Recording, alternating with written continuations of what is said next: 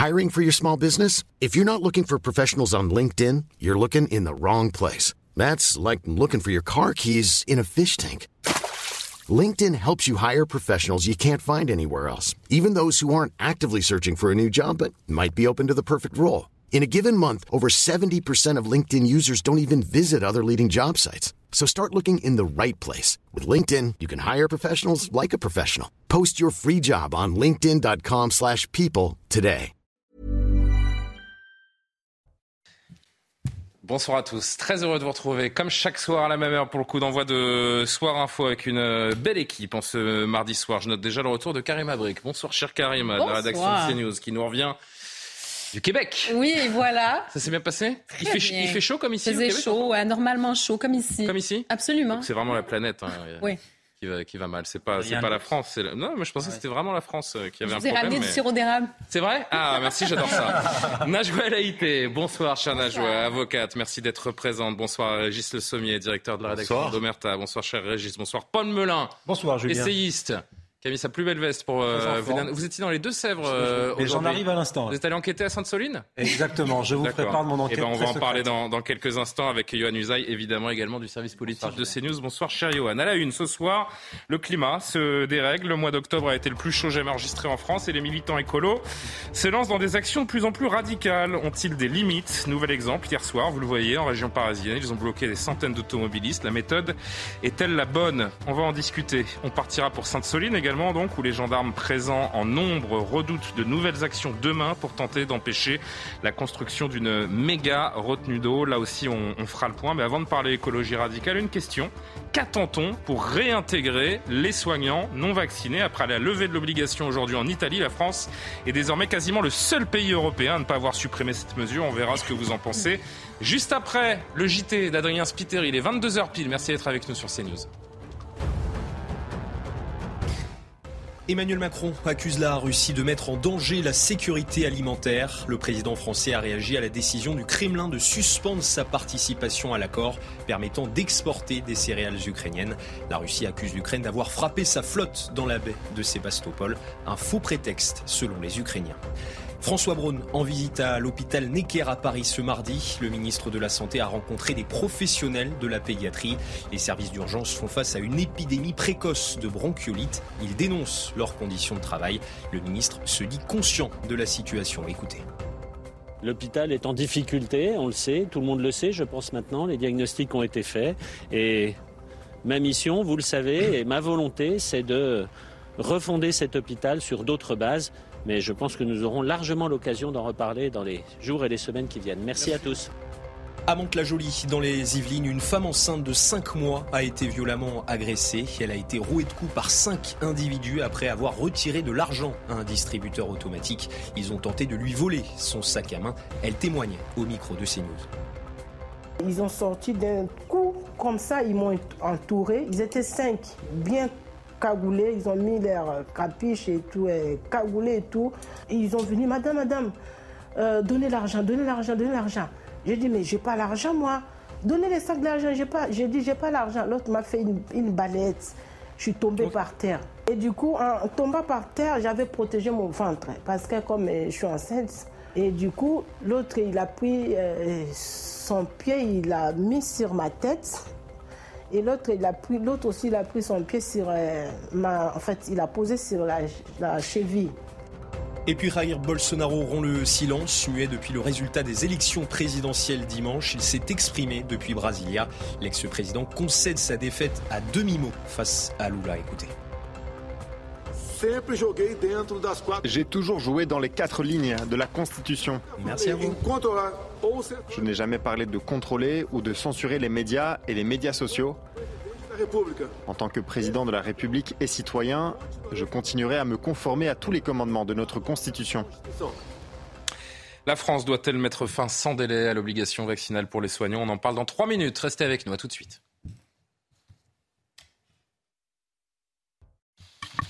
Le retour de Soir Info avec Yohann Usaï, Régis Le Sommier, Paul Melun, Najouel Haïté, Karim Abric. Le nouveau gouvernement italien a décidé de lever l'obligation vaccinale des professionnels de santé aujourd'hui, deux mois avant euh, l'échéance initialement prévue en France Pourquoi en parle-t-on eh Parce que justement, euh, avant l'échéance prévue euh, tout court, et pourquoi en parle-t-on Parce que la France est justement l'un des derniers pays européens à maintenir une telle mesure contestée par des élus de tous bords. Pour le moment, aucun changement n'a été annoncé. Johan Usaï, alors que l'on voit que finalement seule la Grèce euh, continue de maintenir cette obligation pour, les, pour les soignants, faut-il s'inspirer de cette décision Écoutez, vous dites la plupart des élus s'opposent à la décision que continue de prendre le, gouvernement, certes, mais les élus ne font pas de la médecine. En l'occurrence, moi j'ai lu, et il est toujours d'actualité, que l'Académie de médecine s'oppose toujours fermement à la réintégration de ces soignants. Alors écoutez, moi je ne suis pas expert, mais je fais plutôt confiance, en l'occurrence, aux médecins et à ceux qui sont chargés de s'occuper de, de ce genre de choses. Donc l'Académie de médecine ah en on France... on a, pendant deux ans, on a beaucoup fait confiance à la médecine hein, pour nous dire que le vaccin était l'alpha et l'oméga, ben, euh, notamment de la, lutte contre le Covid. Hein. Bien sûr, le vaccin est toujours l'alpha et l'oméga, l'a ah été heureusement. écoutez, on a évité de nombreux morts et sans doute des confinements grâce au vaccin. Oui, Dieu merci, nous avons eu ce vaccin, ça a été l'alpha et l'oméga, absolument. Donc de ce point de vue-là,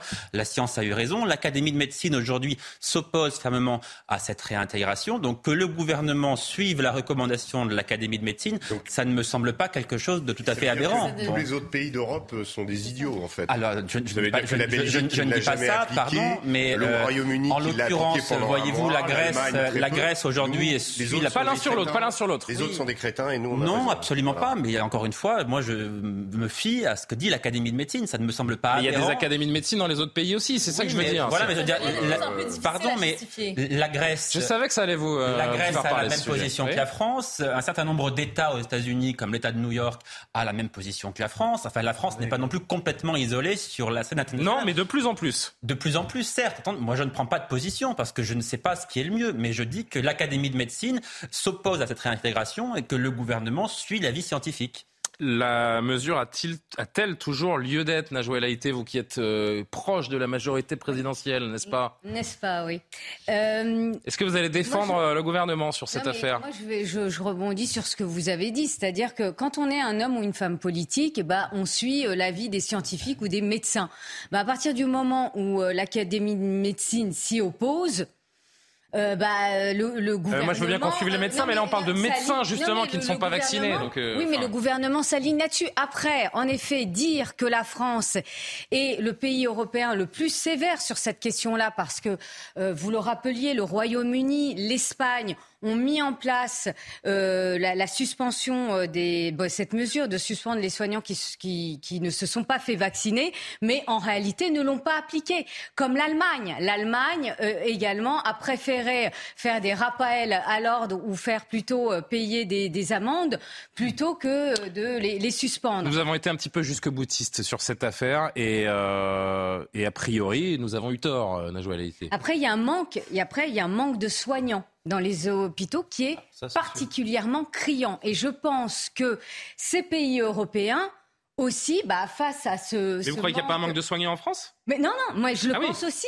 Non, mais, ah, mais c'est même pas le penser, c'est un fait en fait. qui a été prise, je pense, enfin, par ces pays européens se base notamment là-dessus. Et le problème de manque de soignants existe bien sûr en mmh. France, mais la décision politique, elle est autre. Elle préfère en effet euh, s'aligner, le gouvernement préfère s'aligner, bien sûr, la décision euh, de l'Académie de médecine qui préfère ne pas intégrer. Euh, bon, je veux bien, mais alors, mais médecin contre médecin, on a vu pendant deux ans que médecin contre médecin, ça ne veut mm. pas dire grand-chose, que tout le monde s'est contredit, notamment sur les différents plateaux de télé, et ça se met d'ailleurs la, la, zizanie pendant, pendant près de deux ans. je vais citer un médecin, puisqu'on en parle, en tout cas un épidémiologiste pour être beaucoup plus précis, Antoine Flao.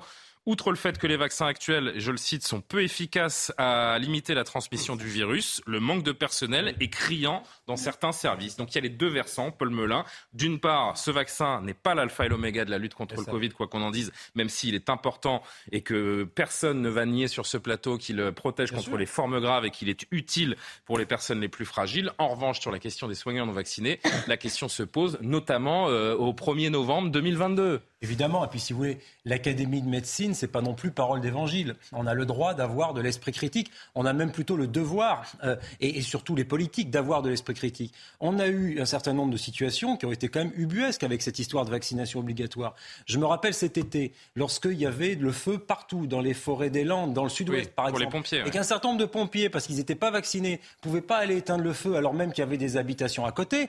Excusez-moi, là on tombait sur des décisions techniques, technocratiques, qui confinaient vraiment à la stupidité la plus totale. Donc à un moment donné, on en parlait, effectivement, il n'y a pas suffisamment de soignants en plus, parce qu'on le voit, il y a, on a fait des économies sur le dos de l'hôpital public pendant ces dernières décennies, c'est pas que de la faute de l'actuel gouvernement. Donc si vous voulez qu'aujourd'hui on, on soit le dernier pays européen avec le vaccin obligatoire pour les soignants, me semble une anomalie Total, Je veux dire, il y a déjà des hôpitaux qui tolèrent des, euh, des soignants dont le schéma vaccinal n'est pas euh, complètement, euh, complètement à jour, justement pour ne pas aggraver la situation dans les hôpitaux. Karima et Régis Le Sommier pour conclure.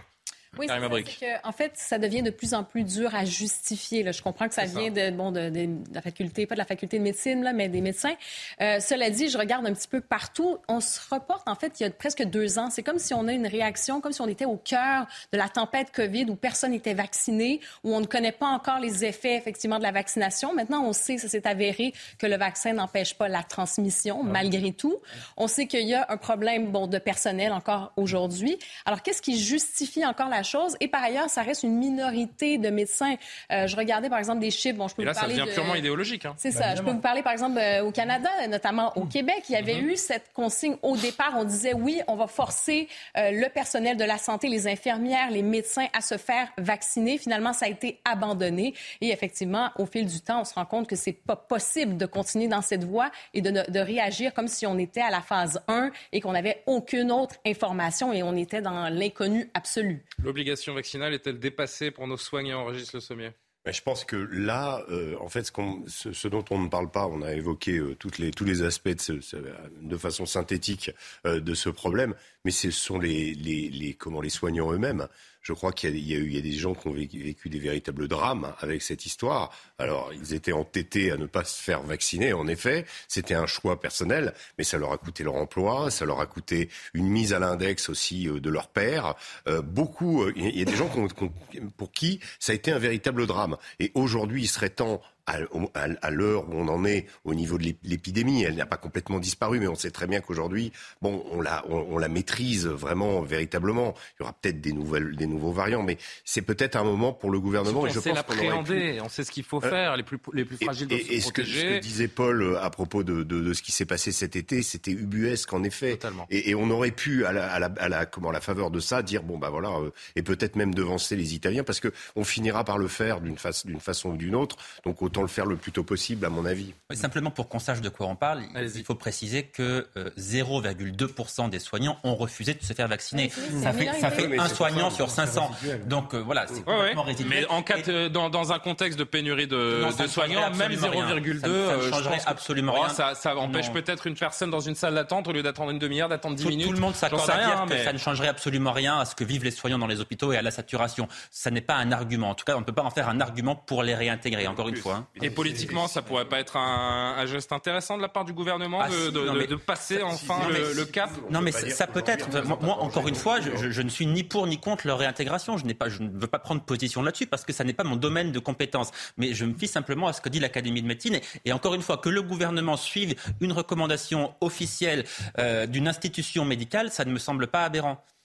Najwa, qu'est-ce qu'on attend? Bah, Qu'est-ce qu'on attend? Et ce sont les Italiens qui sont stupides, qui sont dans l'erreur, ou ce sont les, les Français, par exemple? Non, mais c'est ça. Euh, moi, je, enfin, je, vais être redondante, mais euh, euh, et, je, partage de nouveau votre avis, c'est que vous avez une académie de médecine qui s'est positionnée. Quand vous c'est la haute autorité de santé, très précisément, qui a rendu un avis négatif le 22 juillet dernier à leur réintégration. Le 24 après, médecine aussi, les deux. Hein. Euh, après, je vous dis, vous êtes un homme ou une femme politique, et ben vous suivez eh bien l'avis des experts. Et l'avis des experts. Mais c'est pas, les non, ce sont pas les experts qui dirigent ce pays, Najwa Laïté. Je suis désolé. Bah, bah si, moi, je veux dire un homme politique. Non, si c'était les experts qui, qui, on aurait été confinés beaucoup plus longtemps. Hein. Non, on, le, la haute autorité donne un avis, et puis bien sûr que le gouvernement le suit ou ne le suit pas. Mais en l'espèce, il a décidé ça manque un de peu de courage quand même tout ça. Non mais en tous les vous cas. savez, pardon, mais dans une, dans une crime comme Mais il s'agit. Mais bien sûr. Oui, mais il a, Donc, il a euh, voilà, décidé, donc, mais il a décidé de le dire- suivre. Il a décidé de le suivre. Non, mais le bon sens Et il s'agit, oui, et on aujourd'hui, s'agit il faut d'une minorité. Pas tous en même temps. d'une minorité. Allez. Après, euh, dire que ce vaccin n'est pas parfait, oui, bien sûr Ah qu'il oui. n'est pas parfait, puisqu'il n'empêche pas la transmission. Mais euh, ensuite, moi, j'entends euh, des, des médecins qui euh, qui s'offusquent par rapport au fait que, eh bien, euh, dans, à l'hôpital, eh bien, on oblige on oblige des médecins à se faire vacciner. Il y a d'autres obligations vaccinales, et donc ils ne comprennent pas pourquoi pourquoi leurs collègues, eh bien ont refusé euh, cette vaccination-là. On va pas refaire l'histoire, mais euh, c'est- les vaccins obligatoires sont éprouvés depuis des dizaines d'années, alors que celui-ci est très récent. et- aussi euh, cette opinion-là. Bon, allez, on verra si le, si le gouvernement se, se manifeste, euh, puisqu'on est quasiment les derniers avec la Grèce, donc euh, à devoir obliger les, les soignants à se faire vacciner toujours. Donc, euh, la petite pause et euh, je vous montre l'image du jour. Tiens, on va rester un petit peu sur le terrain de la politique quelques instants avec les félicitations d'Emmanuel Macron à Lula da Silva. Ça a fait jaser. Et puis on reviendra évidemment sur ce qui s'est passé, ces actions de plus en plus radicales et violentes du côté des nouveaux écolos. À tout de suite. De retour sur le plateau de Soir Info. On est parti pour une heure et quart sans pub, tous ensemble, Karim Abric, Najoué Laïté, Paul Melun, Régis Le Sommier, Johan Usaï. Avant de parler des, des gros sujets, de ces euh, radicaux écolos et de ces actions de plus en plus euh, violentes, on y vient dans cinq minutes. Je voudrais juste vous montrer la vidéo du jour. Dire ce que vous en pensez. Emmanuel Macron qui félicite Lula, Lula da Silva, le nouveau président euh, fraîchement élu au, au Brésil, le président français qui a été un des premiers chefs d'État à féliciter le nouveau président donc élu face à Jair Bolsonaro, qui d'ailleurs ce soir a reconnu hein, sa, sa victoire. Il a fallu attendre euh, près de deux jours. Ça, sa défaite, évidemment. Bravo, bravo Régis, vous suivez. Emmanuel Macron entre deux dossiers. Emmanuel Macron donc entre deux dossiers qui a passé un coup de fil à son ami. Je dis son ami puisque il le tutoie. Regardez. Bonjour, euh, Monsieur le Président Macron. Ah, bonjour, comment ça va, Président? Bom Félicitations. dia, Lula, como vai? Felicidades, parabéns, presidente. Estamos vivendo um dia muito feliz porque conseguimos resgatar a democracia. Nous vivons une journée très heureuse parce que nous avons pu récupérer la démocratie dans notre pays. Je dois te dire que j'attendais avec beaucoup d'impatience ce moment pour qu'on puisse relancer un partenariat stratégique à la hauteur de notre histoire et des défis qui sont devant nous. Merci à toi et félicitations Muito pour cette élection. e parabéns pela eleição. C'est pour nous une formidable nouvelle. Ça se passe comme ça à l'Elysée. Yohann Usaï, allô, président Lula, comment tu vas, mon ami Mais oui, mais c'est super, attends. Non, mais ça, il y a un peu de désin... je, je, je caricature un petit peu, mais ça fait un peu jeu de rôle. Tout est mis en scène en permanence. euh. Mais oui, mais pardon, mais tous les responsables politiques font ça. La politique, c'est de la communication tutoyer en entre permanence. deux On peut dossiers le- comme on- ça, On, peut le regretter, mais la politique, c'est une grande partie Oui, de communication. Mais on peut le regretter, mais c'est la réalité. Euh, sincèrement, j'ai regardé plusieurs fois la vidéo parce que je me suis dit, il y a quand même une grosse polémique aujourd'hui. Je comprenais Oh, pas. grosse Ah, si, si, si, polémique, bah, oh. Ça avez- fait réagir de Non, dire non, grosse bah polémique. on va y passer euh, cinq minutes. Quand, hein. quand vous avez Marine Le Pen qui était On va la voir, on va voir dans un candidate au second tour de la présidentielle qui tweet sur cette séquence, pardon, c'est un sujet qui devient un gros sujet politique. Oui, on a beaucoup parlé de ça aujourd'hui. Donc je me suis dit, mais enfin, qu'est-ce que On lira dans un instant le tweet de Marine Le Pen. On le lira dans un je me instant. suis dit, est-ce que j'ai loupé quelque chose Et j'ai regardé ça 3, 4, 5 fois. Et en fait, non, je ne vois vraiment pas où est le problème. Ça, Bah, le voir manier ses dossiers. C'est plutôt le temps. c'est Ça fait un peu désinvolte. Mais désinvolte, euh, a non, je crois que, je crois, pardon, Il y a des sujets importants. Je rappelle quand même que le Brésil est la, pro- est la première frontière française mais- hein, avec la Guyane. C'est précisément parce que c'est un sujet extrêmement important pour la France que je crois que le président de la République a voulu montrer à quel point il était heureux de cette élection. Et je trouve que par des mots, effectivement, on manifeste davantage euh, sa joie que dans un communiqué qui est Mais quelque il lit chose des d'un peu dossiers froid. temps qu'il s'exprime. Oui, il est en train de mais bouquiner il est derrière son bureau. Non, mais Enfin, non, mais Est-ce que vous vous rendez compte du niveau du débat politique pour que des responsables politiques aujourd'hui soient en train Mais de débattre Est-ce que vous vous rendez compte du niveau de la com politique pour qu'on en soit je à parler de Non, mais ça. le- le premier 22h30 c'est le président de la 22h30 fin des, euh, des discussions pour une minute puisqu'en une minute avec euh, qui est avec nous ce soir d'ailleurs? Adrien Spiteri bien sûr on fait un point sur l'actualité et on se retrouve tout de suite Régis je reviens vers vous en premier Emmanuel Macron annonce une conférence internationale pour soutenir les Ukrainiens. Elle aura lieu le 13 décembre à Paris. Cette conférence est destinée à soutenir la résilience civile du pays tout au long de la période hivernale. Elle réunira des bailleurs de fonds et divers autres acteurs.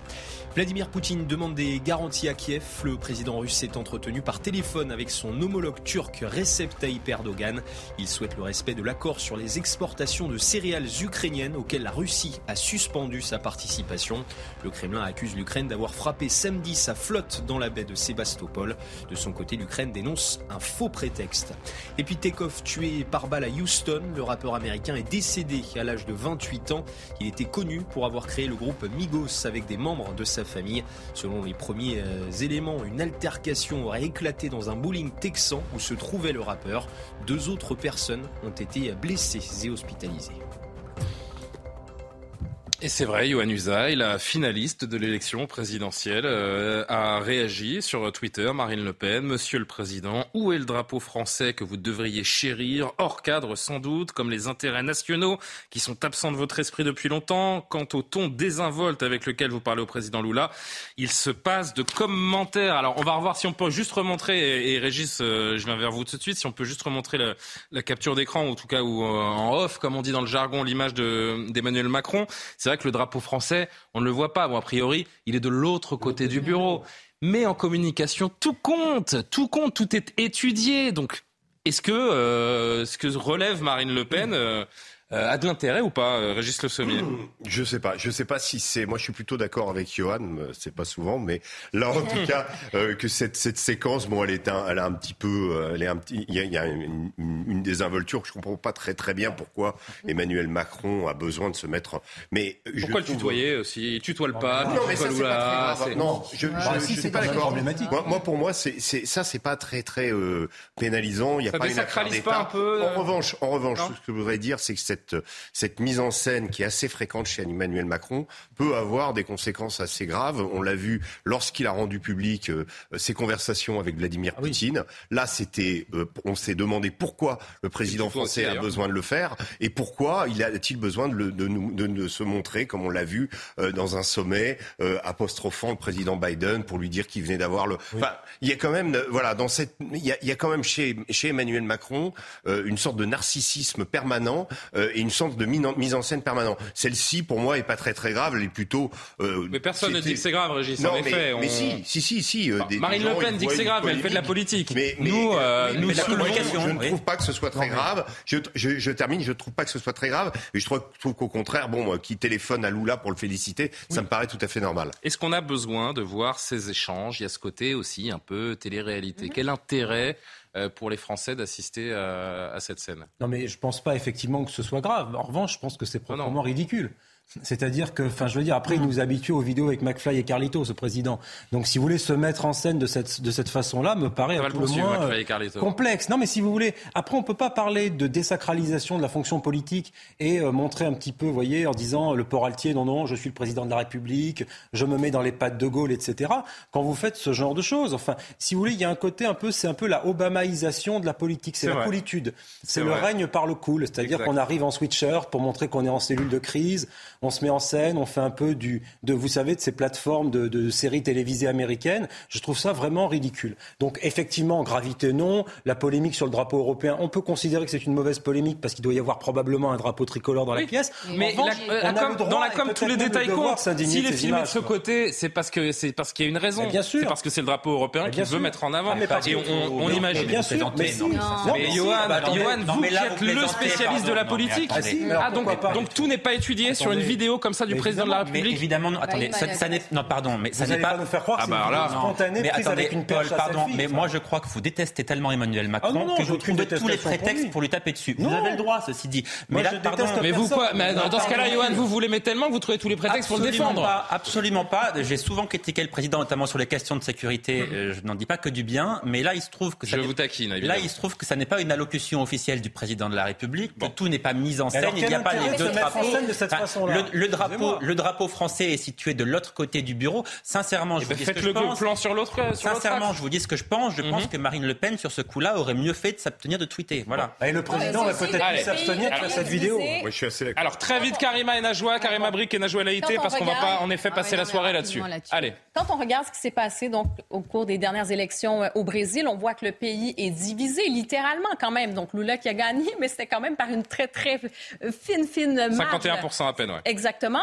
Et je pense c'est le contraste aussi, cette familiarité. On comprend pas trop, euh, mais pourquoi? Donc, il se réjouit. On dirait un vieux pote de ça fait 20 ans qu'ils sont ensemble, qu'ils hein, ont fait la petite école ensemble. Et là, ils se retrouvent et on a l'impression que cette caméra à l'épaule qui bouge un peu plus et on se dit, ben, c'est quoi? Il a, des, il a des chaussons aux pieds, euh, le président, dans cette vidéo. On ne comprend pas cette familiarité exactement. Euh, pourquoi et de quelle façon, pourquoi on décide de, lancer comme ça ces images-là. C'est plutôt ça, en fait. Il a des chaussons, ça, c'est une très bonne question. ça, je sais pas. Je sais pas si Imaginez, ça serait drôle. Comme Bruno Mazur, vous vous rappelez à l'époque Bruno Mazur Oui. Qui présentait le, JT en charentaise. Il avait montré un jour, c'est. Ouais, ouais. Pardon pour cette euh, parenthèse. C'est bien.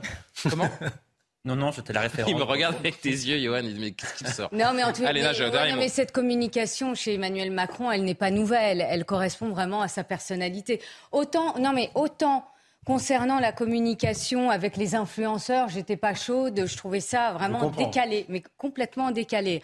Mais là. Euh, échanger avec un, un, un, un futur chef d'État, puisque là, il n'est pas, encore. Euh, c'est dans un mois ou deux qu'il sera officiellement intronisé, un peu l'américaine. Exactement. Donc, euh, échanger avec lui, moi, en soi, ça, ça, ça me. Ça, il a raison, non, non, mais rôle, ça, ça, ne, ça, me, ça ne me choque pas. Mais non, mais normalement, ça aurait dû non, mais attendez, non, mais attendez, mais, oui, mais pourquoi il l'a fait? Mais c'est là où je veux en venir. Pourquoi il l'a fait et mm. pourquoi il il a mis en avant cette communication? C'est pour vraiment manifester son enthousiasme, parce que les relations avec Bolsonaro était tellement tendues, et notamment suite à la critique dans ce cas-là, euh, sur le physique de Brigitte Macron, d'une certaine manière, c'est, j'allais dire, une manière aussi de d'appuyer sur, cet enthousiasme-là et de l'arrivée de là au pouvoir. Très bien. Souvenez-vous que Bolsonaro avait refusé de recevoir Jean-Yves Le Drian en prétextant qu'il devait aller chez le coiffeur. Ah ouais. Sur quoi Jean-Yves Le Drian avait dit Moi, je n'ai pas ce problème. Et M. Bolsonaro était aussi assez inélégant. Il envoie une vidéo directement sur le portable de Bolsonaro en disant bien fait pour toi. Et puis comme ça, ça sera réglé le conflit de, récréation. Bref, on avance parce qu'en effet, c'est pas le sujet de l'année, mais on voulait vous montrer cette, euh, cette vidéo et voir vos, vos avis.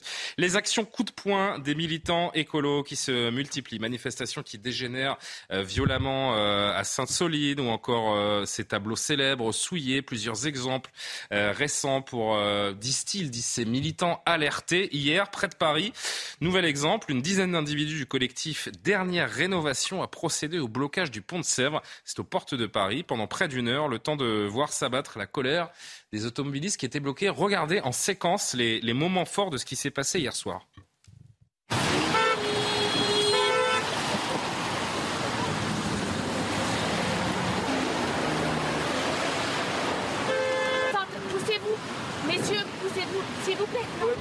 S'il vous plaît. Je, comprends, S'il vous plaît, avant, que, avant, avant, que les gens pètent un plomb, vous voyez ce que je veux dire Parce que ça, ça va mal tourner. Honnêtement, ça va mal tourner. Moi, vous croyez que ça m'amuse à 65 ans d'être ici mais restez chez vous alors, madame. Mais non, parce Restez chez vous. Vous, pensez vraiment que vous allez faire quelque chose Ça va rien changer ce que vous faites. Bien sûr que ça changera rien.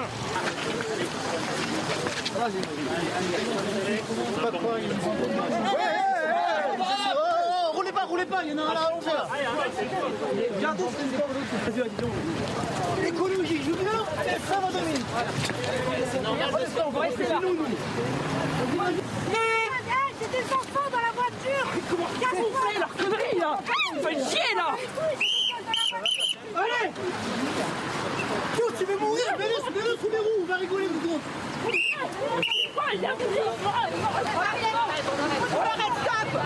On fait quoi d'être là Les blocs de circulation, on fait pas d'ailleurs. Personne sur place. On l'a déjà fait, monsieur. Lina, dégage-moi.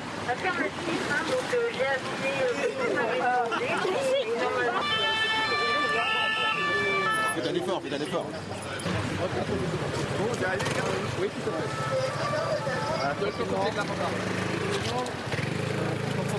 C'est la drogue. Je sais pas ce qu'il fait le dernier là, il dort ou Non, c'est je pense qu'il est le plus lourd. Paul Melun. Ah. Non mais je vais je vais essayer d'être sérieux mais il y, a des moments où qui sont ces gens? Des terroristes, des fanatiques, des irréductibles. Quel, quel mot euh, on doit employer? Des terroristes Non. Non, je dis.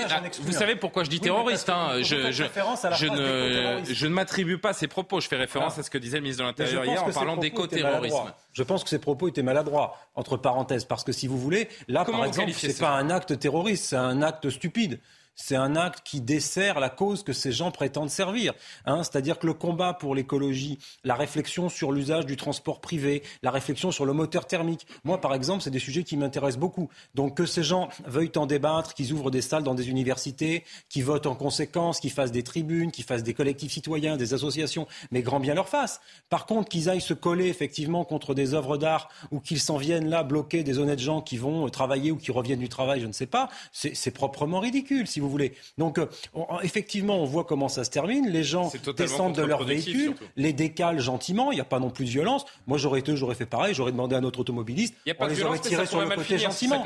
mais exactement. mais si vous voulez. Et donc, ça n'a absolument aucun intérêt. Et ça représente très bien à quel point est-ce que le militantisme, je ne sais même pas si on peut l'appeler écologique, mais le militantisme un peu néo-gauchiste euh, irradie toutes les strates de la politique française. Et donc, vous avez ce type d'actes qui se développent ça et là et qui sont effectivement de nature même à être contre-productifs pour eux parce qu'ils vont mettre la population à dos et l'opinion publique va se crisper contre des problématiques environnementales qui, elles, sont absolument fondamentales. Ce qui est en train de se passer en Deux-Sèvres, par exemple, sur les bassines, on y reviendra, mais le sujet de l'eau est fondamental. Le sujet là des transports est fondamental. Mais de grâce, ne laissons pas à ces gens-là le monopole de l'écologie. exactement à ce qui nous intéresse, c'est que euh, depuis quelques jours, depuis ce week-end, avec le début des heures à, Sainte-Soline, on, on, ne fait que parler violence on ne fait que parler de, ces hein. Radicaux et on ne parle pas une seconde du fond du problème. Là, on va passer 5-6 minutes sur ça. On, va, on ne va pas évoquer une seule seconde la cause qu'ils défendent. Elle est probablement importante, intéressante et il faut pouvoir en discuter. Mais cette mise en scène et cette recherche du buzz permanent fait qu'on ne voit que des images de violence et des gens qu'on a l'impression qu'ils sont illuminés, qui vont au bout d'une démarche qu'on a du mal à comprendre. On a l'impression. Alors Régis et Karim Abrik. On a l'impression qu'il y a, et je pense que c'est dans leur démarche, qu'il y a un souhait d'être blessé il y a un souhait que de se victimiser. Non, mais qu'il y en ait un qui qui est un automobiliste qui finalement euh, rentre dedans et fonce et que l'un d'entre eux se trouve à l'hôpital parce qu'à ce moment-là, ils auront démontré que voilà, ils ont une, dans, dans, leur dans leur euh, dans leur démarche là. Moi, je vois des, des gens qui ont envie d'être martyrs de leur cause. ils sont prêts à aller, euh, voilà, à se mettre devant les voitures, à se faire renverser, à se faire écraser. Donc, donc la démarche est un peu euh, étrange quelque part parce que ça fait quand même. moi, je trouve que ça fait un peu secte. Euh, je trouve qu'on est dans des, dans des, dans des, comment, euh, des problématiques, euh, alors que, comme le disait Paul fort justement, probablement le fond de leur combat est, juste. Et il y a des éléments qui sont justes. Maintenant, la façon et cette espèce de manière de, de, comment d'entraver les autres ou de, de, jeter à la face des gens leurs problèmes est, proprement choquante et ne, ne, résolvera rien. cette, cette comment dire, ces images sont violentes en fait. Elles sont pas, il n'y a pas de blessés. Elles sont choquantes, violentes.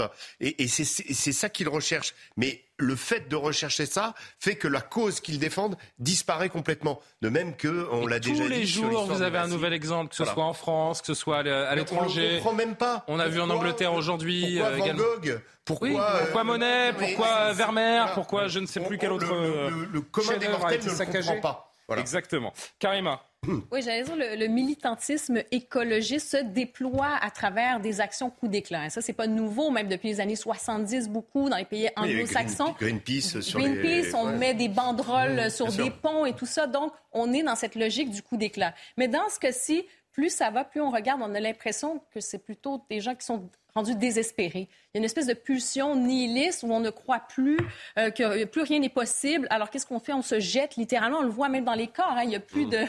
Euh, c'est carrément les corps sont mous, ils sont complètement euh, abandonnés. Ah, le dernier là. Exactement. Donc on s'abandonne complètement. Donc il n'y a plus de possibilité de, rédemption. Exactement. Donc moi je vois plus une tentative désespérée malheureusement. Je voudrais qu'on voit ce, ce, sujet. On poursuit la discussion. Ils enchaînent donc les actions médiatiques, revendiquent vouloir défendre le climat, vouloir stopper le la production, la collecte d'énergie fossile. Quel est ce collectif, donc dénommé Dernière Rénovation, qui était donc euh, le collectif qui a fait cette action hier soir? Les détails avec Thomas Chama, Augustin Donadieu. Habitué des actions coup de poing, le collectif Dernière Rénovation compte plusieurs milliers de soutiens sur les réseaux sociaux. Leur revendication, obtenir un plan de rénovation thermique des bâtiments. J'ai pas besoin de vous rappeler le constat euh, climatique sur les années à venir. Dès 10 ans, dans 10 ans, on pourrait déjà avoir des conséquences dramatiques, même en France. Donc on agira tant que le gouvernement ne mettra pas en place euh, des plans climatiques et sociaux à la hauteur de l'urgence. Pour se faire entendre, depuis leur création en février 2022, le collectif enchaîne les actions polémiques et médiatiques préparées par près de 300 personnes. Irruption sur un cours de Roland Garros, interruption du Tour de France ou plus récemment le blocage de l'une des voies les plus fréquentées pour sortir de la capitale. L'objectif est clair, se faire entendre au risque de créer des tensions. On se trompe d'adversaire. Je veux dire, le fait d'agresser des citoyens n'est pas une technique qui fonctionne. Euh, L'État a ses responsabilités, mais il y a un moment où il va falloir aussi réorienter les actions citoyennes vis-à-vis des objectifs qui ont du sens. Première victoire pour le collectif, le vote hier soir par l'Assemblée nationale d'une hausse de 12 milliards d'euros de crédit en faveur de la rénovation thermique des logements. Mais le gouvernement pourrait recourir au 49.3 pour écarter ces amendements. Yohann je crois que c'est Régis qui disait ça il y a, une minute. Euh, c'est quoi la suite? Il y a quelqu'un qui va finir sous une voiture, euh, des actes violents qui vont conduire à, des morts. Où est-ce que, où est-ce que ça va aller cette histoire? C'est ce qu'on peut se demander aussi. Non, mais c'est effectivement très inquiétant parce qu'on voit bien que ce genre de mouvement est en train de se propager quand même dans la société, qu'il y en a de plus en plus, ces actions coup de poing. Alors comment qualifier ces, ces personnes? Moi, je ne vais pas les qualifier parce que je serais sans doute un peu excessif, peut-être même vulgaire, donc je ne vais ah. pas le faire. Mais euh, ce que je sais, c'est qu'il faut que le gouvernement soit extrêmement ferme, parce que sinon, effectivement, ces actions vont se multiplier. Ça ne peut pas rester sans réponse. Ce, sont, ce ne sont pas des militants, en tout cas, ça c'est certain, parce que des militants, d'abord, accepteraient le débat, eux le refusent, parce qu'ils sont tellement persuadés d'avoir raison qu'ils ne supportent même pas la contradiction. Ce ne sont pas des démocrates non plus, parce que s'ils étaient des militants démocrates, ils euh, chercheraient à convaincre une majorité de Français pour pouvoir faire changer les choses politiquement, comme ça se passe dans un pays mmh. civilisé, dans un pays démocratique, dans un pays républicain. Donc tous ces gens ne sont finalement rien de tout cela, et ce ne sont quand même pas quelques centaines ou quelques milliers d'excités qui vont faire la loi dans ce pays. Ils sont 11 hier soir, ils sont 11. mais quelles que soient leurs revendications, c'est bien pour cela qu'il faut que le gouvernement soit extrêmement ferme de manière à mettre fin à cette absurdité. Parce que je voudrais pas, je voudrais pas noircir le, tableau, mais est-ce qu'on est à l'abri que euh, un jour, demain, dans une semaine, vous ayez une petite équipe qui euh, cible une personnalité politique, une personnalité économique pour faire un exemple, parce que voilà, euh, on ne sait pas jusqu'où ça peut aller. Euh, comment une minorité arrive à imposer sa loi à la majorité Ce genre d'action est totalement contre-productive. Bah déjà, ces actions coup de poing s'inscrivent dans un contexte. Hein. Je, rappelle qu'on est à la veille de la COP 27 hein, qui aura lieu entre le 7 et, le 18 novembre prochain. Et donc, ces actions coup, de coup de poing ont pour objectif aussi de susciter l'indignation de provoquer. Je veux dire, c'est pensé, c'est réfléchi, ça participe d'une stratégie. Parce que la plupart de ces militants estiment mais elle est stupide, cette mais stratégie. Bien sûr, mais bien sûr. Vous avez un phénomène de rejet quand vous voyez ces images. Vous n'avez pas envie d'adhérer à leur cause. Mais, bien sûr, moi, je pense au, contraire, quand je regarde ces images, je trouve ça exaspérant. Et, et, bien au pourtant, contraire, nous elles détournent même... A priori, sur le fond, d'accord avec bah ces gens-là, tous une âme écolo, a priori, au fond. Elles détournent même l'opinion publique de, de, de, la cause climatique. Et, et c'est ça le résultat. Sauf que eux ne le pensent pas. Ils s'en foutent. Ils vont vers la provocation. Euh, ils veulent susciter l'indignation. On parlait des, on parlait des, des tableaux qui ont été euh, vandalisés parce que c'est du vandalisme. Eh bien, pour eux, il s'agit de susciter l'émoi pour mettre au cœur, au cœur euh, bah, de l'actualité médiatique cette question-là. Mais le problème, et vous l'évoquez très justement, on ne parle pas du fond. C'est-à-dire qu'on parle de leur action coup de poing dans tous les médias, mais on ne parle jamais du fond.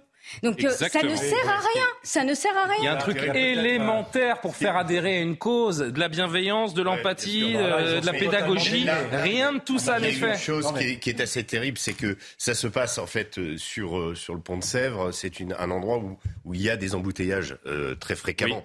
Et, donc là, vous avez des gens qui rentrent chez eux du travail. Et, souvenez-vous quand dans les images que vous avez montrées, vous avez montré cette militante au début qui parle avec cet automobiliste. Oui. Et il y a qui est enceinte. Il y a une, femme enceinte qui vient là. Il y a une oui, après le deuxième. Totale, quoi. C'est-à-dire, euh, l'automobiliste ne sait même pas euh, quelle est la cause. Elle lui dit J'ai 65 euh, ans, vous croyez que j'ai que ça à faire d'être là Restez chez vous, madame. Il n'y a pas de problème.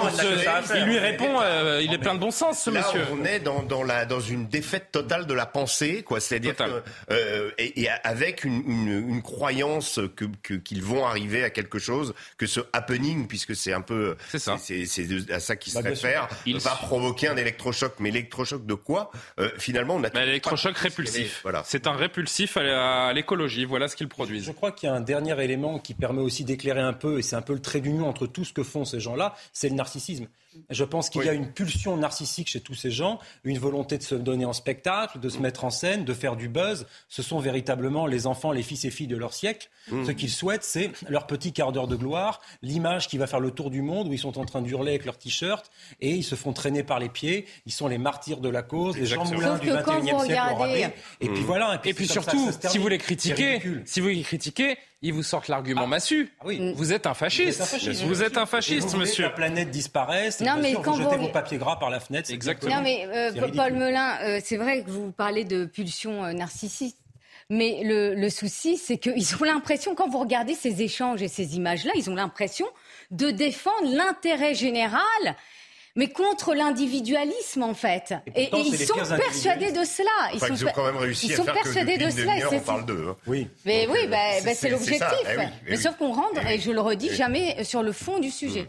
Oui, mais parce que ça se multiplie aussi. On en parle Oui. parce que de plus en plus, ça se multiplie. On l'a vu bon, euh, dans, là, a différents pays. là, depuis, euh, depuis 15 jours. euh, on- Oui, et ça continue. Il y a là, justement cet effet viral sur les réseaux sociaux. D'où Mais moi, le- je fais quand même la D'où distinction. la question de Julien, quelle va être la prochaine idée Oui, c'est ça, exactement. le- Et, euh, la- Ils annoncent quasiment une, euh, une action tous les jours, hein, que ce soit en France ou à l'étranger. c'est ça aussi dont on peut s'inquiéter, cette escalade. Mais moi, je fais quand même la distinction entre quand même... Il y a un peu de tout hein, dans ces manifestations écolo. Ah, mais il y a des gens vous avez qui parlé s- des jeunes, oui. Oui, non, mais j'ai l'impression qu'il y a des gens qui s'inventent un, devoir, une cause, Mmh. quelque Une chose mission. de plus grand que. En fait, les- ben, c'est ça. Donc, j'allais dire, il y, a deux, il y a deux choses. Moi, je vois quand même... Pourquoi? Il y a le côté, euh, les jeunes, beaucoup de jeunes Oui, se vrai. reconnaissent. Et vous savez, hein, on dit chaque génération a son combat. Il y a eu, il y en a qui militaient contre bon, la guerre au Vietnam ou quoi que ce soit. Mhm. Là, on est dans le- dans l'écologisme. Mais je fais aussi le parallèle avec euh, l'art performance. Il y a ça aussi. Ces jeunes veulent exister et maintenant, il y a les médias sociaux pour exister. Donc, le 15 minutes de gloire, on est aussi là-dedans. Dans ce cas-ci, dans ces ouais. manifestations-là, moi, je vois plutôt, comme je disais, le côté désespéré parce que c'est pas juste des jeunes qu'on voyait là-dedans. hein. Non, il y avait une dame de plutôt des 65 personnes- ans. Exactement. Donc, il y a ce côté euh, un peu messianique. On y va Ouais, ouais. et euh, on, on- on se lâche à fond. Je me demande qui les représente, ces gens. À part Sandrine Rousseau, bien sûr. Non, mais la dame disait tout à l'heure, vous, vous croyez que je n'ai que ça à faire. Mais je pense précisément qu'ils n'ont que ça à faire. Parce que si ces gens avaient des occupations et un pied dans la réalité, je pense qu'ils ne seraient pas sur ce pont. possible. Donc, donc je pense qu'effectivement. euh, C'est pour ça que la plupart sont très jeunes, quand même. De leur occupation Oui. principale, vraiment. hein. Hmm.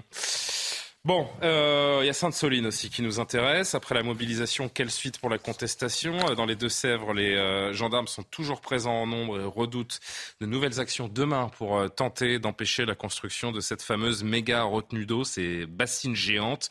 Selon le mouvement des soulèvements de la terre, des militants comptent retourner sur le chantier dès demain matin. Le chantier, justement, c'est là où se trouve Régine Delfour pour CNews. Ici à Sainte-Soline, une centaine de gendarmes continuent de sécuriser euh, ce site de 16 hectares. 200 sont déployés dans les alentours car je vous rappelle que ce projet divise la population. Il y a ceux qui veulent une retenue d'eau pour permettre d'irriguer euh, ces terres qui souffrent de nombreuses sécheresses. Et puis il y a ceux qui euh, dénoncent un projet qui n'est pas écologique. Cette méga bassine, comme il l'appelle, euh, peut stocker jusqu'à 650 000 mètres cubes d'eau, ce qui représente 260 piscines olympiques. Alors ils nous ont dit que ce mercredi, ils seraient là pour euh, dénoncer euh, ce projet. Ils vont tenir une conférence de presse, euh, aussi s'assurer que les travaux ne se poursuivent pas, qu'ils ne reprennent pas. Ils ont demandé un moratoire sur les différentes bassines en France et puis ils nous ont expliqué que d'ici euh, 15 jours, ils allaient mener une nouvelle action. Paul Melun, je me tourne vers vous parce que vous êtes des Deux-Sèvres, vous connaissez bien et la question et le territoire. La guerre de l'eau est loin d'être terminée? Ah oui, et puis là, si vous voulez, c'est absolument fondamental. Alors, au-delà de l'action militante, et effectivement, on comprend bien là que les gens qui sont présents sur le site de Saint- de Sainte-Soline ne sont pas nécessairement des habitants des Deux-Sèvres. Ce sont des gens qui, effectivement, sont des professionnels de la ZAD et qui se déplacent tour à tour à Notre-Dame-des-Landes, au barrage de Sivins ou ailleurs. Donc, il ne faut pas croire, si vous voulez, il ne faudrait pas que nos téléspectateurs pensent que les personnes qui sont sous ces tentes et qui fichent la pagaille là-bas sont des habitants du territoire. Maintenant, le sujet de la guerre de l'eau et le sujet des bassines préoccupent naturellement les habitants des Deux-Sèvres. Et les gens si vous voulez, il y a eu une sécheresse absolument terrible dans les Deux-Sèvres cet été. La terre était craquelée, les agriculteurs ont eu des pertes de rendement très importantes. Et donc, les agriculteurs, la FNSEA, la, même la Confédération paysanne, la plupart des agriculteurs réfléchissent à la façon dont ils peuvent eh bien, irriguer leur culture, des cultures qui parfois sont gourmandes en eau. Et derrière, il y a le sujet de la souveraineté alimentaire et du rôle prépondérant qu'ont les agriculteurs sur nos vies, parce qu'ils nous nourrissent. Donc, si vous voulez, euh, il y a un certain nombre de réflexions. Ces méga bassines. C'est quand même dingue de se dire que les écolos font face aux agriculteurs. On marche sur la tête. Hein. C'est que si vous voulez, les gens qui Est-ce qu'il y a des agriculteurs qui votent écolo? Très peu. Il y en a quelques-uns, ils se sont organisés dans la Confédération paysanne, qui est un C'est ça qui est, quand vous réfléchissez un peu, vous dites, mais on est chez les fous. C'est ça qui est assez paradoxal, c'est que l'écologie aujourd'hui est en grande partie préemptée par les villes, par les urbains. C'est l'écologie urbaine. C'est, euh, on donne des leçons aux ruraux. C'est Monsieur Piolle, c'est Madame Rousseau, ce sont des gens qui n'ont jamais mis les pieds, naturellement, sur un terrain agricole, que ce soit de la... Ben, Et ça leur est peut-être arrivé quand même. Bah, au moins ce week-end, puisque Sandrine Rousseau était... Euh... Quand il y a eu la petite promenade avec la map et les paniers en osier. Mais il y a des champignons une fois de temps en temps. Mais quand de dépendre des intrants ou de faire la récolte l'été, je suis pas sûr qu'ils étaient là. Donc si vous voulez, effectivement, les agriculteurs aujourd'hui sont stigmatisés et critiqués par ces personnes qui sont des militants. Et effectivement, ils tentent de s'organiser. Maintenant, moi, à titre tout à fait personnel, si vous voulez mon avis sur les bassines, euh, c'est discutable. Ça va occuper des hectares entiers. Ça va être une retenue d'eau sous plastique de 750 000 m3 par exemple à Sainte-Soline. Euh, ça va euh, alimenter 12 exploitations agricoles, je crois. Il y a 6500 agriculteurs sur le territoire des Deux-Sèvres. Donc vous voyez, c'est Je vais vous dire un truc. Je pense que ceux qui ont jeté des, des, des, pavés, qui ont caillassé des gendarmes pendant tout le week-end, ils n'ont pas le, le, quart de la connaissance que vous avez sur ces bassines. Bah, c'est ça qui est, c'est ça qui est terrible parce que ce sont des gens qui sont venus juste pour en découdre. même si évidemment que dans la non, je suis pas en train attention, hein, je dis pas euh, que tous les gens qui manifestaient n'ont pas un quart des connaissances sur les bassines. Je dis que les plus violents et ceux qui sont venus en ah, découdre avec les forces de l'ordre n'en ont rien à faire en fait de ces bassines et sont là pour euh, dépasser leur, euh, leur frustration. Trouver une opportunité de, de, de, mener une lutte à laquelle ils adhèrent et on est dans le même logiciel que ceux du pont, c'est-à-dire qu'il va falloir que leur lutte triomphe et donc là il y a une opportunité pour eux, comme il y avait une opportunité avec l'aéroport à Notre-Dame-des-Landes. Johan, oui, vous vouliez ajouter quelque chose Simplement pour dire que d'abord, je suis tout à fait d'accord avec ce que dit Paul Melun. Et la seule question importante, me semble-t-il, hein, c'est ce projet a-t-il été voté? La réponse est oui. A-t-il été approuvé par les élus, etc. La réponse est oui. C'est la seule chose qui doit nous, importer à présent. Ce projet a été voté démocratiquement, encore une fois. Enfin, on revient toujours aux mêmes questions. Mais Notre-Dame-des-Landes aussi. Hein. oui, c'est précisément ce que j'allais dire. Il y avait eu un référendum. En 2018, le gouvernement s'est assis sur un référendum face à des militants extrêmement violents le résultat, voilà, c'est que quatre ans plus tard, ces mêmes militants, parce qu'il y a des black blocs, des militants extrêmement violents qui, qui, sont présents sur les deux territoires, reviennent parce qu'ils se disent on a été tellement violent en 2018 qu'on a fait reculer le gouvernement. Alors on va faire la même chose cette fois-ci. Et si le gouvernement précisément euh, fait fi encore une fois de la démocratie parce que ce projet a été approuvé, eh bien ce sera la même chose dans quelques mois ou dans quelques années sur un autre site. Quand vous cédez face à la violence, eh bien vous avez davantage recours à la violence pour faire à nouveau céder le gouvernement c'est une logique implacable. On parle d'une guerre de l'eau. Euh, le terrain, on l'a vu avec euh, Gérégine Delfour, c'est vidé. Euh, il semblerait que Gérald Darmanin ait gagné une, une bataille, mais ça pourrait continuer donc demain, on l'a bien compris. Regardez ce sujet de Maureen Vidal qui nous fait le point sur la, sur la situation et ce à quoi on pourrait s'attendre dès demain. Sur le chantier de la bassine à Sainte-Soline, le calme est revenu. Et pourtant, plus de 1000 gendarmes restent sur place et assurent contrôle d'identité des passants et sécurisation de la zone de construction. Dans la commune de Lezay, proche de Sainte-Soline, les habitants se plaignent de la situation qui les impacte eux aussi. Il ne faut pas que ça prenne des proportions trop énormes non plus. Quoi. Il faut penser aussi à la population. C'est quand même un tout petit village. Qui manifestent, ok, mais euh, c'est tous ceux qui cassent qui sont, qui sont rien à voir dedans. Quoi. Bah, on était tranquille avant, on roulait comme on voulait, et puis euh, bah, maintenant, avec, tous ces, comment dire, ces contrôles, c'est plus, plus la liberté. Sur place, les travaux devraient reprendre ce mercredi. Malgré l'interdiction de la préfecture des Deux-Sèvres de manifester dans cette zone, le collectif Soulèvement de la Terre a annoncé l'arrivée de militants sur le chantier dès le matin. C'est vrai que le traumatisme, euh, Régis Le Sommier de Notre-Dame-des-Landes, est tellement présent. C'est pour cette raison que l'exécutif veut surtout pas laisser pourrir la situation, se retrouver euh, quatre ans auparavant avec euh, un, un effet Notre-Dame-des-Landes, pardon. Non, mais je, je pense que effet Notre-Dame-des-Landes, parce que là, il y a une question de territoire et dans, leur, dans la philosophie de ces anarchistes, l'idée étant de créer. Anarchistes, vous les appelez vous? Bah, Anarchistes, oui, ou anarcho, quelque chose. Pas éco-terroristes, en tout cas. Non, éco-terrorisme, moi je suis d'accord, ça a été évoqué tout à l'heure, je pense qu'il faut réfuter ce terme, c'est bien trop excessif et ça ne correspond pas à une réalité. En revanche, euh, l'idée de, de, de, comment de, de déranger socialement euh, un équilibre, de, de, mettre la pagaille pour ensuite créer, en fait, c'est créer le chaos, si vous voulez. Et c'est, ça a été, c'est pas la première fois qu'ils le font et c'est pas la première fois qu'ils le font autre part qu'en France. Hein, Souvenez-vous, à Seattle, pendant les émeutes qui ont succédé à la, à la mort de George Floyd, il y avait une, le centre-ville de Seattle était une zone interdite, enfin une zone contrôlée ou occupée ou libérée, euh, une free zone, ils appelaient ça. Et là, c'est la même chose. Et Notre-Dame-des-Landes, faut pas, faut, il faut euh, comment se souvenir un peu qu'historiquement, euh, les agriculteurs qui avaient commencé euh, ce mouvement et qui ont été rejoints par euh, euh, tout un tas d'individus, à un moment se sont opposés à ces individus. C'est-à-dire qu'il y a eu, en fait, le, le, problème de ces black blocs et de ces, ces militants d'ultra gauche, c'est qu'ils se déplacent, ils sont très efficaces, ils ont une habitude, ils sont rompus au combat urbain, ils, ils ont parasité aussi le mouvement Gilets jaunes, souvenez-vous. Euh, c'est eux qui ont créé justement ces, euh, ces, ces, ces, comment, ces excès de violence. Ils ont parasité la manif de la CGT il y a 15 jours. Hein. Voilà, et donc ils sont extrêmement mobiles. Là, ils ont vu une opportunité. Le gouvernement, je pense, a dû avoir l'information aussi à temps, puisqu'ils ont dépêché un certain nombre de gendarmes. Mais quand, quand on, moi, quand j'ai appris, quand j'ai découvert que Sainte-Soline, ce village dont j'avais jamais entendu parler, euh, il y a eu 61 blessés dans la, dans la, gendarme, la gendarmerie, je me suis dit, il y a un truc qui se passe. Et je pense que c'est ça, en fait. C'est ils vont, ils essayent de quadriller le territoire, trouver des points où ils peuvent opportunément amener une forme de guérilla euh, et, et ça a été particulièrement voilà. violent, particulièrement choquant. On a montré hier ces images de, d'hélicoptères de la gendarmerie où on voyait ces mouvements de foule, cette guerre, euh, ouais. enfin cette guerre, cette bataille rangée, je vais dire, euh, entre les, les éléments les plus violents et les, et les forces de l'ordre. Je veux juste que vous revoyiez une séquence qu'on a découvert aujourd'hui. C'est Linda Keba, vous savez, la syndicaliste policière de SGP, qui a diffusé ça sur, euh, sur son compte sur les réseaux sociaux. Là encore, on se rend compte de la violence avec laquelle ces gens s'attaquent aux forces de l'ordre.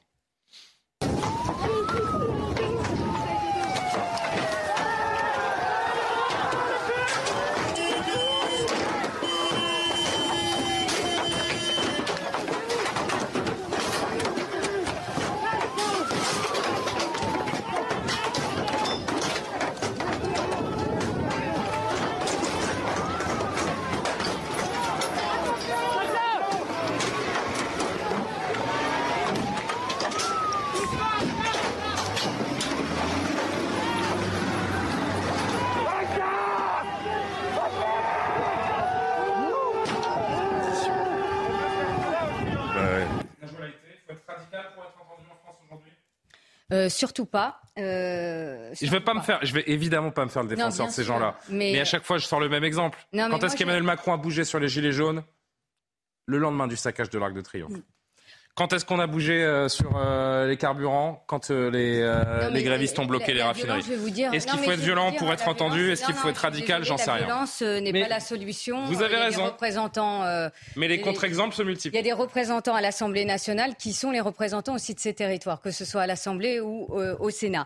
Après, concernant ces violences, elles ne sont pas nouvelles hein, concernant les, des, des militants écologistes radicaux. On se souvient de Notre-Dame-des-Landes, vous l'avez rappelé où vous avez carrément des gendarmes qui ont été euh, quasiment blessés par des pieux qui étaient installés euh, ouais, sur le terrain. Vous aviez également des explosifs artisanaux. Il y avait une volonté d'en découdre avec la gendarmerie. Et ça, ce n'est pas acceptable. Il y avait une catapulte d'excréments, je rappelle également. Enfin, c'était euh... ouais, des, des, militants d'extrême gauche aussi revient... revenant de, du Kurdistan, donc ayant des expériences. Oui, oui, oui de bien sûr, bien sûr. Il y avait des combattants, des combattants qui étaient là. En effet, des combattants. Il y a un savoir-faire, et c'est la police qui le dit. Il y a un savoir-faire aussi dans l'organisation euh, d'émeutes urbaines, mais également dans ces zones euh, rurales. Donc ça, ça, participe d'une véritable stratégie. Mmh. J'ai écouté aussi un, un, policier qui disait qu'il y a même l'utilisation de, de, drones pour suivre le déploiement oui. des unités de police. Mais vous Ils imaginez sont parfaitement enfin, organisés. C'est très, parfaitement très, très, très, organisé. Alors après, euh, je reviens sur le terme d'éco-terroriste. Euh, cette notion n'existe pas en droit. Voilà, ça n'existe pas. Mais euh, moi, j'entends le ministre de l'Intérieur euh, employer ce terme-là parce que, les, les, je viens de le décrire, les actes sont d'une telle violence qu'il aurait pu un, il y aurait pu y avoir un, gendarme gravement blessé ou mortellement blessé, voire tué. Donc c'est pour ça que le ministre de l'Intérieur a parlé euh, d'éco-terrorisme, même si cette notion, je le rappelle, n'existe pas en droit. Sandrine Rousseau lui a répondu aujourd'hui là-dessus. Vous avez vu ou ah, pas J'ai pas vu, non. Alors, l'écoterrorisme aujourd'hui, tweet de Sandrine Rousseau. L'écoterrorisme aujourd'hui, c'est total en Ouganda, Tanzanie, Afrique du Sud, l'agro-industrie, le soja, la déforestation, les satellites Starlink, les déchets de la fast fashion au Ghana, l'appropriation de l'eau par quelques-uns, pour quelques-uns, pardon, bassines, revenus collinaires, etc., etc. Elle a renversé l'envoyeur. Euh, le terme d'écoterrorisme. Qu'est-ce que vous en dites, Paul Melun ensuite Allez-y. Mais pourquoi ces militants ne vont pas dans ces pays-là? Non mais je veux dire, euh, enfin je veux dire. Bah parce qu'il faut prendre l'avion et que c'est pas c'est pas bon pour le bilan carbone. non parce qu'on les laisserait pas parce qu'on les laisserait pas une heure, c'est tout. Ouais, empreinte carbone. Ouais, il laisserait une mauvaise empreinte carbone s'il prenait l'avion pour aller manifester. Non mais je dis ça sur le ton de la blague, mais il a raison, euh, Johan également. C'est qu'il resterait pas 5 minutes sur bah place. Parce que là-bas, je peux vous dire que ça rigole pas. Exactement. C'est pas un modèle non plus. Non non non non. C'est bien qu'en France on roule pas avec des voilà des engins de chantier sur des manifestants, c'est plutôt sain. Maintenant, si vous voulez, les indignations du tweet, je vais peut-être vous surprendre, mais les indignations du tweet de Madame Rousseau sur Total, etc., elles sont plutôt légitimes. Mais si vous voulez, euh, déjà le terme d'écoterrorisme employé par le ministre me pose problème parce qu'effectivement, je ne peux pas mettre un signe égal entre des excités qui fichent la pagaille, qui sont stupides, ces gens-là, et effectivement quelqu'un qui prend une Kalachnikov et qui, dégoupille sur des innocents. Je pense que ça n'a rien à voir, donc il faut, faut, se garder des comparaisons de ce type euh, quand on est quelqu'un de raisonnable. Ensuite, que Mme Rousseau reprenne le mot, bah écoutez, effectivement, c'est bien de son niveau, par contre. Elle, n'encourage pas, mais elle ne dénonce pas non plus. Oui, et puis même si vous... Il y a une, cette position ambiguë qui est aussi... La, la euh, réaction de Mme Rousseau suite à l'attaque qu'a subi Yannick Jadot lorsqu'il s'est rendu là-bas. Monsieur Jadot s'est vu sa voiture taguée. Ils ont écrit crevure sur sa voiture. De crever. Euh, il a été, invectivé d'ailleurs par des ultra-gauchistes. Par des militants d'ultra-gauche encagoulés. Et si vous voulez, Monsieur Jadot est parti et on ne pouvait que le soutenir, même si on n'a pas d'accord politique avec lui. Et Mme Rousseau ne l'a pas soutenu. Non. Et si vous voulez, il y a eu une indulgence, pour ne pas dire une complaisance. C'est-à-dire qu'elle a dit c'est pas bien, mais. d'extrême gauche, comme Mme Rousseau. si je peux vous dire d'une chose, s'il y avait la même complaisance entre Mme Le Pen ou Éric Zemmour envers les militants d'extrême droite, je vous dis pas ce qu'on dirait. Donc je trouve qu'on a quand même une indulgence vis-à-vis euh, des leaders politiques d'extrême gauche qui soutiennent une extrême gauche violente qui me pose problème. L'écologie politique est en train d'être bah. dévorée par cette écologie radicale violente. Bah oui, quand on voit M. Jadot, par exemple, la façon dont il est hué, le fait qu'il puisse pas se déplacer dans ce type de mobilisation, montre bien que c'est Mme Rousseau qui est majoritaire dans les milieux d'extrême gauche militants et violents. Il y a, pas, il y a eu Mathilde Panot, il y a eu aussi Jean-Luc Mélenchon, qui, ont, qui ont, toujours, toujours dans, dans leur, euh, leur façon de s'exprimer à chaque fois qu'il y a une émeute quelque part, quelque chose, c'est toujours la police qui est accablée. C'est toujours la police qui, est, qui a déclenché, euh, qui a agressé, etc. Bon, euh, là, la preuve est quand même assez démontrée par les images qu'on que nous, vous nous avez montrées et qu'on a vues depuis deux jours. Si on peut les remontrer une fois d'ailleurs. La police était là pour maintenir l'ordre dans une manifestation qui était interdite et leurs biens aussi. Une manifestation qui était interdite et qu'il y a eu une véritable guet-apens et une véritable une guerre de mouvement entre les deux camps ensuite. Euh, donc euh, c'est systématique parce qu'ils sont là, ils guettent l'opportunité de capitaliser sur cette radicalité nouvelle, sur ces mouvements euh, et d'en faire finalement leur miel parce que ce sont aussi peut-être des électeurs pour eux ou en tout cas c'est un climat qu'ils veulent créer en France et sur lequel ils prospèrent. Dernier mot, Johan? Simplement pour rebondir là-dessus, moi je crois effectivement qu'un certain nombre de responsables politiques et de formations politiques ont fini de se déshonorer, de se discréditer en se rendant sur place et en allant soutenir des manifestants qui ne sont d'ailleurs pas simplement des manifestants. Ce sont des manifestations interdites. Qui sont des manifestations en plus interdites, alors que déjà qu'une députée aille avec son écharpe tricolore sur une manifestation interdite, fonçant sur euh, le, le, barrage de CRS comme si elle allait pouvoir... Euh, euh, Pour après dire qu'elle s'est fait molester par les forces de l'ordre. Absolument. Donc je crois vraiment que ces formations politiques qui ont dénoncé le fait, l'usage des gaz lacrymogènes, comme si les policiers n'avaient pas le droit de se défendre, comme s'ils étaient contraints de se laisser faire. non, vous prenez des pavés, il faut, il faut enlever le casque. Je, crois vraiment là que c'est la goutte d'eau qui fait déborder le vase et qu'effectivement ils ont terminé, ils sont complètement discrédités et déshonorés de ce point de vue-là. Bon, je voudrais juste qu'on entende un, un, dernier extrait d'un militant, un membre du collectif Bassine Non Merci. Écoutez-le. Si les travaux reprennent, on a demandé à ce que dans les 15 jours, on soit reçu pour qu'enfin on puisse parler tous ensemble d'un vrai projet de territoire et non pas de cette saloperie qui nous ont sortis. Et après, si ce n'est pas le cas, eh bien, on lancera un, nouveau, un nouvel ordre de rassemblement sur l'ensemble du pays. Ces comparutions immédiates sont la démonstration, là aussi, d'une d'un essai d'intimidation. Hein. Euh, bon, on a évidemment des avocats, on est organisé, on va sans doute pas se laisser faire. C'est un jeu dangereux euh, auquel jouent ces, militants. Karima, je ne sais pas si vous voulez dire un mot bah là-dessus. oui, c'est un jeu dangereux, certainement. On a vu déjà les prémices à quoi ça ressemble quand la violence, euh, ça se met à tourner comme ça. Bien, on a vu ce que ça a donné. Euh, par ailleurs, je voulais revenir sur la question des les fameuses bassines d'eau. Hein. Il y a, je pense, quand même un travail peut-être d'éducation populaire à faire de la part du gouvernement ou je ne sais trop, parce que ça va se multiplier. Il y a, il y a vraiment un problème de sécheresse ou quoi que ce soit. Et on a l'impression qu'on ne sait pas trop ce qui se passe. Les gens ne savent pas trop. Ils le voient comme un signal d'alarme. Alors, s'il y a eu effectivement des consultations publiques, euh, des données, euh, des données scientifiques ou quoi que ce soit, il y a un travail d'éducation à faire parce qu'en ce moment, on est juste dans la peur. Et la peur, ben, ce que ça fait, ça engendre cette fameuse. En fait, ce qu'ils disent, ces militants, c'est que les bassines, elles pompent les nappes phréatiques. Est-ce que c'est le cas vraiment? Oui, eh ben, si vous voulez. Non, mais après. Est-ce qu'il y a un sujet vraiment sur ces bassines Moi, je pense qu'il y en a un. Mais si vous voulez, pour faire écho à ce que vous dites très justement sur la consultation ou sur l'information, moi, je pense même qu'il y a un besoin de démocratie locale. Euh, vous voyez, par exemple, sur les éoliennes, on impose des parcs éoliens un peu partout sans jamais mener de référendums locaux. Eh bien là, c'est pareil sur les bassines. C'est pas effectivement à ces militants d'extrême gauche de faire la loi, c'est aux habitants du territoire. Donc, organisons des référendums locaux. Et effectivement, le sujet des bassines peut poser des problèmes environnementaux. Moi, je le pense. Je pense, par exemple, que des cultures moins gourmandes en eau pourraient être, pourrait y avoir des rotations pour du maïs. Hein. On pourrait passer à une nouvelle culture et effectivement euh, conserver le maïs pour des territoires dans lesquels la pluviométrie est plus importante. On peut aussi, par exemple, procéder à de la reforestation. C'est très bon pour les sols et ça permet de meilleur drainage. On peut mettre en place des haies, remettre en place des bocages. Il y, a plein de choses. Mais moi, je pense qu'effectivement, euh, l'agro, l'agro-business et l'agriculture extensive telle qu'on l'a pratiquée avec ces grandes plaines, etc., ça n'a plus cours. Et ces militants disent nous ne sommes pas entendus, donc nous basculons dans la violence. Là, par contre, là, ils ont tort.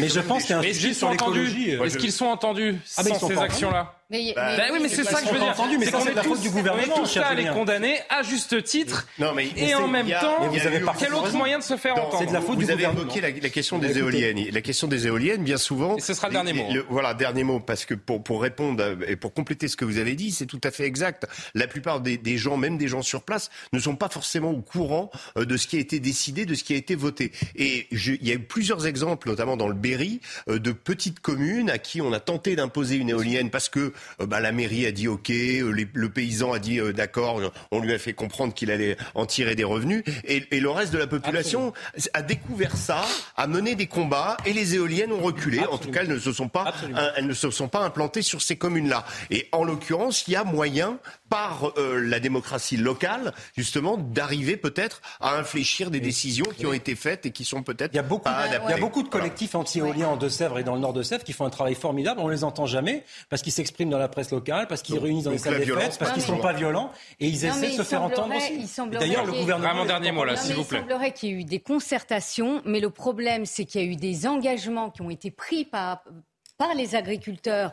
Euh, concernant euh, ces, bassines, euh, notamment de respecter la biodiversité, mais également de diminuer le, leurs pesticides, l'utilisation de leurs pesticides. Et il semblerait, mm. il semblerait que ces engagements ne soient à ce jour pas respectés. Et c'est ce qui pose aussi problème. Bon, non mais donc c'est un vrai débat intéressant et dans lequel on peut trouver aussi euh, des points positifs. Il y a le fond qui doit nous intéresser, sur lequel on, doit débattre, et euh, il y a la forme, et on verra demain comment ça se passe avec cette euh, promesse. En tout cas, il y aura une conférence de presse dans la matinée de la part des militants, et on verra de quelle façon tout cela tourne dans la dans la journée. On en reparlera évidemment dans, dans Soir Info. Je voudrais qu'on s'arrête de nouveau ce soir sur la tragique affaire de, de Justine Vérac, du meurtre de Justine Vérac, l'analyse technique toxicologique pardon, de, son, de son corps est très attendu. On va savoir prochainement si elle a été droguée avant d'être tuée. L'impact sera évidemment déterminant, puisque si les résultats sont positifs,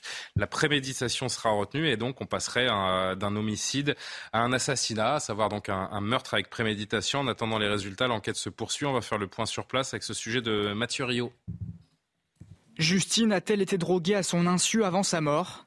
Les résultats des analyses toxicologiques doivent être rendus prochainement. Ils permettront notamment de savoir si la jeune maman a consommé une substance assimilable au GHB, la drogue du violeur. ce qui changerait la qualification des faits retenus contre son meurtrier présumé. C'est ce qu'explique maître Nathalie Tomassini, avocate au barreau de Paris. Si euh, nous avions les résultats qui étaient positifs, à savoir administration de drogue, le viol serait évidemment caractérisé, puisque absence de consentement, et il y aurait également la préméditation euh, qui pourrait être retenue, et on passerait d'une qualification donc d'homicide à celle d'assassinat. Une inquiétude demeure. Le corps de Justine ayant été découvert plusieurs jours après son décès, il n'est pas certain de retrouver les traces d'une consommation de drogue. Par ailleurs, le fait que Justine ait été tuée par des coups et par strangulation laisse à penser qu'elle n'était pas sous l'emprise d'une drogue comme le GHB, d'après l'avocate. Sauf à imaginer que la jeune fille ait vomi euh, après euh, donc l'administration de drogue et que cette dernière n'ait pas eu les effets suffisants et attendus et ait entraîné donc ces coups et cet étranglement. Selon un ami de Justine, présent à la soirée avant sa disparition, elle aurait vomi à plusieurs reprises. Elle s'était plainte d'un goût bizarre dans son verre. On comprend bien, Najwa Laïté, je rappelle que vous êtes avocate. Euh, la qualification, elle est primordiale, elle est essentielle dans cette enquête. L'analyse toxicologique va livrer ce, cette qualification. Finalement. Tout à fait, et euh, cette analyse est, très attendue parce que, comme l'expliquait euh, très justement ma, ma consoeur quelques minutes avant, euh, si Justine a été droguée puisqu'elle se plaignait d'un goût bizarre dans sa coupe de champagne qui lui a été donnée d'ailleurs par, le, jeune agriculteur, eh bien, si cette analyse révèle qu'elle a été droguée, eh bien, il y a absence de consentement, donc viol, et puis préméditation. Donc là, euh, la peine risque d'être euh, très grave euh, pour lui, 20 ans de réclusion criminelle. Il a avoué avoir tué la jeune femme, cet agriculteur de, de 21 ans, mais de toute évidence, il ment sur beaucoup d'éléments euh, également. Il suffit d'apprendre hier qu'elle a été étranglée, alors que lui disait qu'il lui avait mis un seul coup de poing pour comprendre qu'il est, il est dans, dans, ce match, en fait, avec les, avec les enquêteurs. Il y, a un vrai, euh, il y a un vrai duel qui s'installe entre ceux qui mènent l'enquête et le mis en cause. Tout à fait. Puis il y a également une expertise psychiatrique. Qui, est, qui, va être menée ou qui est en cours hein, euh, et qui révélera eh bien, qui est qui est ce jeune agriculteur Comment il en est venu à, tuer euh, cette jeune femme qui qu'il connaissait. Il semble qu'il la connaissait. Ouais, ça s'est avéré. Euh, l'analyse aussi euh, psychiatrique est attendue également. Un commentaire Ce qui choque, je trouve, dans cette affaire aussi, c'est l'expression euh, visible, bruyante et terrifiante du mal, en fait. Et si vous voulez, lorsqu'on regarde le déroulé des faits, euh, moi, j'ai pas l'approche effectivement juridique, mais on est abasourdi par le modus operandi, par euh, le, flegme finalement du suspect, le fait qu'après il reparte, le lendemain, je crois qu'il assiste ou il joue. Bah, déjà, il parle à l'un des meilleurs amis de Justine au téléphone en lui disant ta copine, je l'ai laissée, moi je suis avec une autre fille, j'en ai rien à faire. Et le lendemain matin, donc le dimanche matin, lui qui est très euh, présent euh, sur la scène associative de, son, de sa ville, notamment par le biais du football, est à un match le lendemain matin, euh, comme si le lendemain matin, comme si de rien n'était. Donc en effet, il y a cette distance qui est. Et là, pour le coup, l'expertise psychiatrique pourrait peut-être nous aider à, à comprendre il sera sanctionné beaucoup plus fermement en cas de soumission par la drogue. Ça, c'est une, c'est une évidence. Et vis-à-vis des jurés dans une cour d'assises, il y a ce, ce plan émotionnel également qui, qui, qui renforcerait une décision à son, à son encontre bien sûr, qui rentre en, ligne de compte. Hein. Euh, donc euh, là, vraiment, euh, tous ces, toutes ces analyses sont, sont attendues parce que en droit pénal, on prend en considération aussi le contexte. Mais il semblerait qu'il soit pas c'est pas la première fois qu'il ait affaire à la justice. Non, mais dans un cadre comme celui-là, oui. Il, y a, une affaire de, grange qui a été brûlée, et d'ailleurs, il n'a jamais reconnu avoir brûlé cette grange.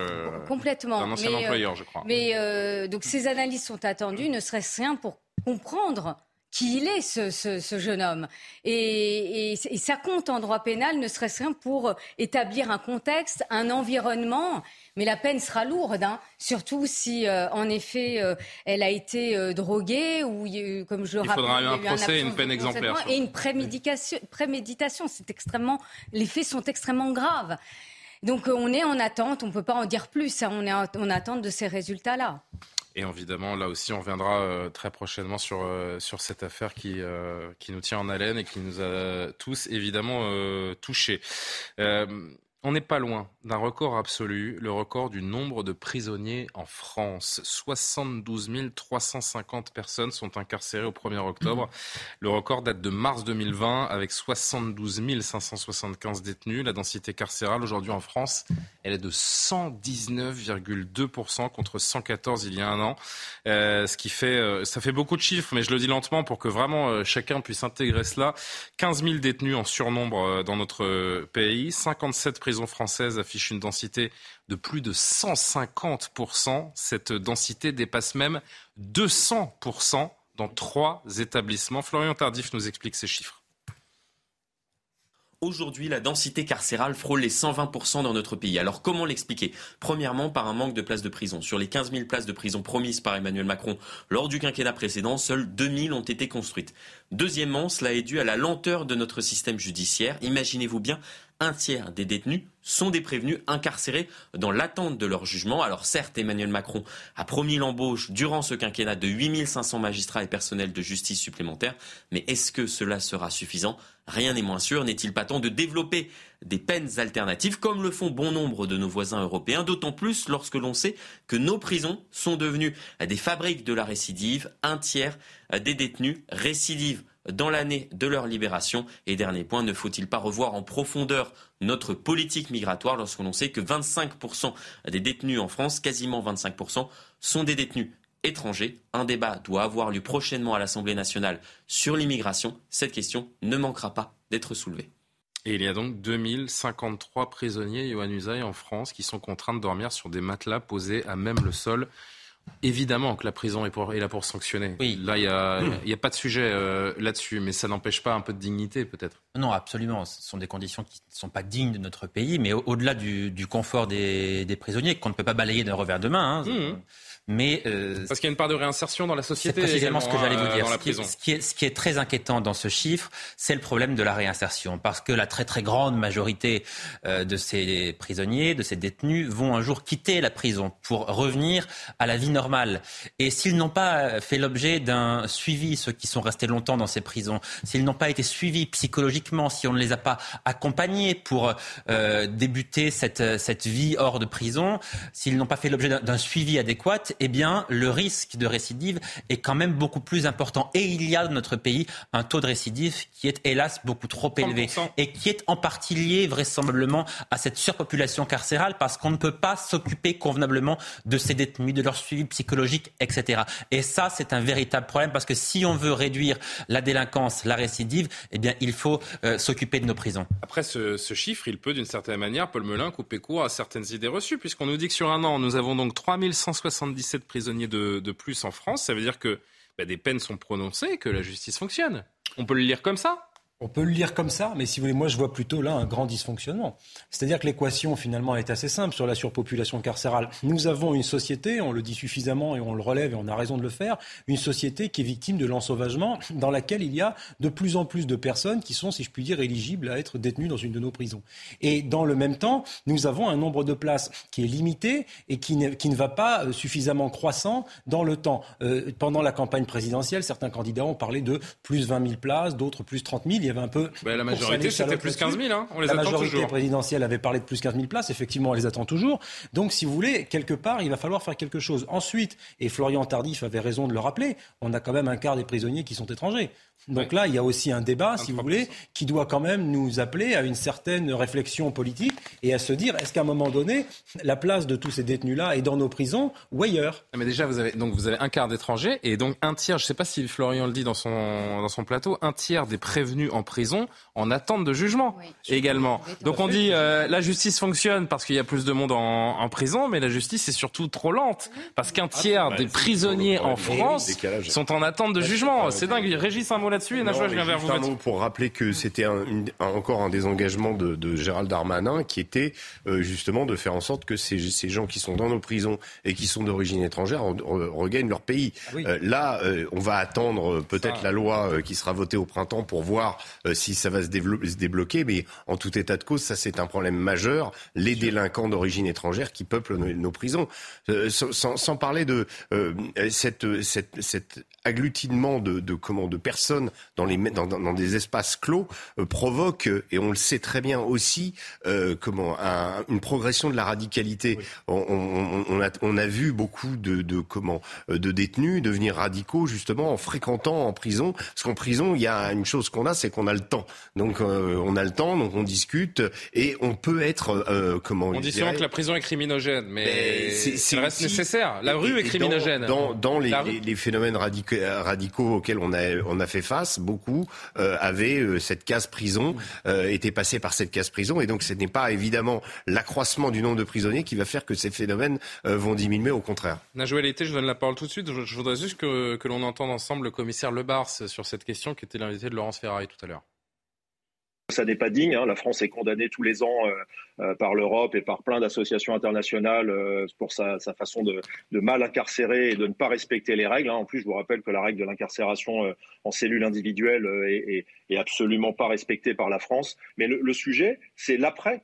Ça veut dire qu'il y aura des libérations anticipées pour désengorger les prisons. Ça veut dire que ces gens-là ne vont pas être incarcérés correctement et qu'ils vont re, re, avoir un sentiment de, de, rancœur par rapport aux conditions dans lesquelles ils ont été détenus. Donc ça, ça n'est bon pour personne. Mais le sujet des places mmh. de prison, c'est un sujet sur les, les, décennies passées. Et on voit qu'on n'y arrive pas parce que les prisons se construisent plus lentement que celles qui sont fermées et que la, la surpopulation carcérale, qui correspond aussi à une augmentation de la population délinquante et de la population générale. Madame Najoué, elle a été de la majorité présidentielle. Où sont les 15 000 places de prison promis par notre cher président? Déjà, le ministre de la, de, de la Justice euh, le dit, il manque. Euh, Je sens la réponse. Euh... ça sent la langue de... Ouais. Ça sent l'élément. Ça sent l'anguille. Ça sent l'anguille. Vous savez, qui se, qui se faufile comme ça. Ouais. C'est ça. Non, je vais répondre. Je vais répondre à, à, la question.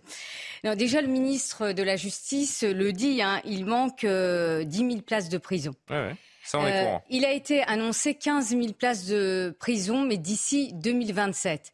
D'ailleurs, votre euh, journaliste le rappelait. C'est demain, 2027. 2500, hein. et c'est très peu. 2500 places de, de prison seront livrées en 2023. Mais bien sûr que ce n'est pas assez. Et euh, David Lebar le, rappelait, le rappelait, la France a été condamnée, voire récemment, euh, par la Cour européenne des, des droits de l'homme pour des conditions inhumaine, indigne de notre, de notre pays. Euh, et donc, euh, il s'agit de. Euh, enfin, on n'est pas prêt. De, on n'est pas prêt de. De, de, rendre à ces prisonniers des, non non mais c'est vrai des, des, conditions dignes parce qu'avec 2500 places livrées en 2023 vous voyez euh, voyez l'écart puisqu'il manque euh, 10 000 places de prison. Mais pourquoi ces 10 000 places n'ont pas été, n'ont pas été Parce... créées euh, pendant le premier quinquennat d'Emmanuel Macron, puisqu'elles avaient été promises au début euh, du quinquennat. Et ne me dites pas, s'il vous plaît, Najoyeté, ne répondez pas, ne répondez pas que les maires ne veulent pas de prison. Parce que l'État est propriétaire de beaucoup de terrains dans ce pays. Et si vous voulez construire des prisons, vous le faites comme ça. Oui, sauf... Il n'y a pas de problème. Non, non, non, vous le faites. Non, non, non mais les maires, les maires ont bon dos. Les communes et les maires ont bon dos. Le les terrains euh, sont propriété de l'État dans beaucoup de cas. Ce, ce, ne sont pas que les maires. Mais ça, c'est absurde parce que d'une certaine façon, là où il y a des prisons, finalement, il y a beaucoup de sécurité autour d'une prison. Enfin, une prison, ah. c'est safe entre entre guillemets. Euh, je veux dire, c'est pas. Non mais j'entends pas parler d'agression autour de prison en France. Il y a des, agré... il y a des non, agressions dans les quartiers des prisons en France. Si vous avez une pas prison qui est construite à côté de votre domicile, je suis pas certain que votre domicile perde pas un peu de sa valeur. Mais, mais je préfère habiter à côté. Oui. Ah non, mais ça, c'est. Ah, bah oui, bah, je suis pas sûr. D'où l'opposition de la Oui, sauf que si vous habitez euh, à côté d'une d'un quartier d'un quartier très violent, je pense que c'est la dualité. Non, non, mais mais en, tout, en, tous les cas, on est loin de régler le problème. Hein. Il ne s'agit pas de, de, dire tout va s'arranger ah avec ces 2500 dit, mais... places de prison, voire même. Il faudra le personnel euh, avec. Hein. C'est 15 000 places exactement, et j'y venais. Parce qu'à 1300 que euros par mois pour vous prendre des. Euh, cette surpopulation carcérale des également et des coups par des sur ce de tension mmh. entre les détenus et les surveillants. Et surveillants dont le métier, eh ben, autant vous dire, n'est pas du tout attractif pour des raisons Ah de salaire, mais aussi de conditions euh, de vie. Vous avez même des menaces, vous n'êtes jamais tranquille. C'est-à-dire que même quand vous, un surveillant me disait que même quand il rentre chez vous, euh, chez lui, Chez je veux lui, dire, chez lui, il peut se faire menacer, lui et sa famille. sûr. Donc, arrivé, ce ne sont pas euh, des conditions euh, euh, très agréables de, de, de travail. Et donc, ces métiers sont loin d'être attractifs. Alors, Après, je résume. Après, c'est quoi les options? Parce que c'est Alors, ça. on, est en surpopulation carcérale. On a euh, un quart d'étrangers euh, qui occupent nos prisons. On a un tiers des détenus qui sont en attente de, de jugement. Et on sait qu'un tiers des détenus également à leur sortie récidive. Bienvenue dans le système carcéral français. Une Alors, mais- équation à mais quatre inconnus vous devez terminerai résoudre dans sur les ça, trois prochaines concernant- années. Ouais. Mais C'est- non, mais c'est. Mais c'est je terminerai sur ça. Concernant les, les étrangers, vous l'évoquiez, euh, il y a cette euh, loi sur l'immigration qui va être votée au premier semestre de, de l'année prochaine et qui prévoit qu'un étranger condamné à une peine de prison n'aura pas, enfin euh, ça doit être confirmé, hein, euh, n'aura pas à purger sa peine euh, en France. Hmm. Donc ça, ça peut être Donc une réponse, sur, euh, une réponse à cela. Voilà, c'est ce que j'allais dire. Allez, allez vous Ah faire oui, euh, oui. signer des Ouais, laissez-passer mais- consulaires et mais bonne chance. là, Mais après, mais si on- Dernier mot. C'est quand même une avancée majeure. hein. Oui, oui, mais allez, allez voir les laissez-passer derrière. disait ça il y a Karima sept Brick, ans, c'est tout dernier mot. On va avoir le JT. Non, mais Si c'est toujours sur quoi on peut travailler. Sur quoi on peut travailler, sur quoi on peut travailler. Pas le choix. On peut pas tourner les coins ronds avec la justice. Donc, il y a une question de place de prison. Je sais qu'il y a des, des militants anti-prison qui vont dire non, il faut regarder ailleurs. Par exemple, hein, les, les fameux bracelets, euh, la Oui, semi-liberté, etc. Bon, ça, c'est un autre débat. Mais en attendant, ben, vous n'avez Oui. pas le choix d'augmenter le nombre de places en prison. Et ensuite, c'est toute la réflexion, j'allais dire, sur la société qui est de plus en plus violente. C'est Emmanuel Macron qui l'a même dit en disant la société est de plus en plus violente aujourd'hui. Question d'éducation aussi, quand on parle des violences sexuelles. Question de déshumanisation aussi, quand on a regardé euh, de nombreux faits divers qui ont eu lieu au cours des derniers mois. Des, hein, une personne âgée de 92 ans, un homme qui s'était fait battre à 92 ans, euh, des, des mineurs qui attaquent des, des personnes âgées, Ah oui, c'est- euh, des personnes autistes, etc. Donc, il y a vraiment ce- cette réflexion plus large sur cette hyper-violence qui est en train de gagner nos sociétés. Il est 23h30. Soir Info revient juste après le rappel de l'actualité. Adrien Spiteri, on a encore de- deux petits sujets sur lesquels j'aimerais vous faire euh, réagir un petit peu plus léger. On va essayer de se détendre d'ici la fin de cette émission. À tout de suite. Jair Bolsonaro rompt le silence, muet depuis le résultat des élections présidentielles. Il s'est exprimé depuis Brasilia. Il concède sa défaite face à Lula à demi-mot. Tant que je serai président de la République, je continuerai à respecter la Constitution, a-t-il déclaré. Premières estimations des législatives israéliennes, le parti Likoud de l'ex-premier ministre Benjamin Netanyahou arrive provisoirement en tête. Il est crédité de 30 à 31 sièges sur les 120 du Parlement. L'incertitude demeure sur sa capacité à rallier une majorité avec ses alliés des partis religieux et de l'extrême droite. Et puis à jamais, des regrets. L'Olympique de Marseille s'incline face à Tottenham. Une défaite 2 buts à 1 au Vélodrome. Les Marseillais avaient pourtant ouvert le score par l'intermédiaire de Chancel Mbamba en première période. Pardon. Conséquence, l'OM est éliminé de la compétition. Une dernière place du groupe qui ne permet pas aux hommes d'Igor Tudor de se qualifier pour la Ligue Europa.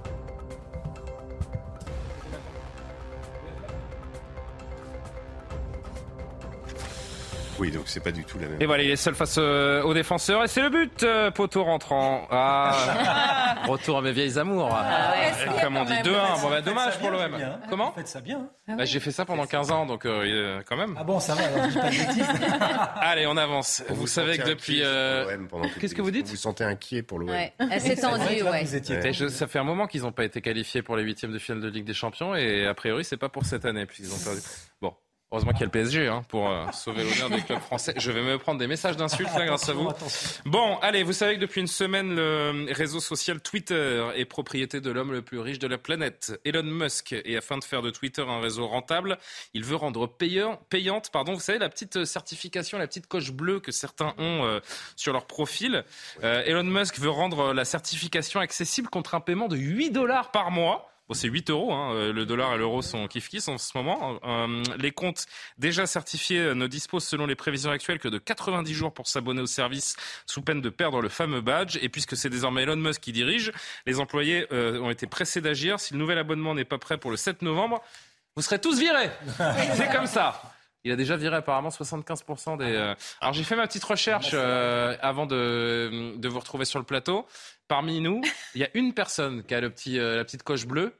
C'est Régis Le Sommier. Ah. Régis, Régis. Il a, il a la, la petite goutte là. Régis, il a chaud depuis, euh, depuis. Vous m'avez pas payé Vous m'avez pas payé pour l'avoir Alors moi, c'est hors de question. Je vous le Ah dis oui franchement, c'est hors de question. Je m'en fiche royalement d'avoir cette petite distinction.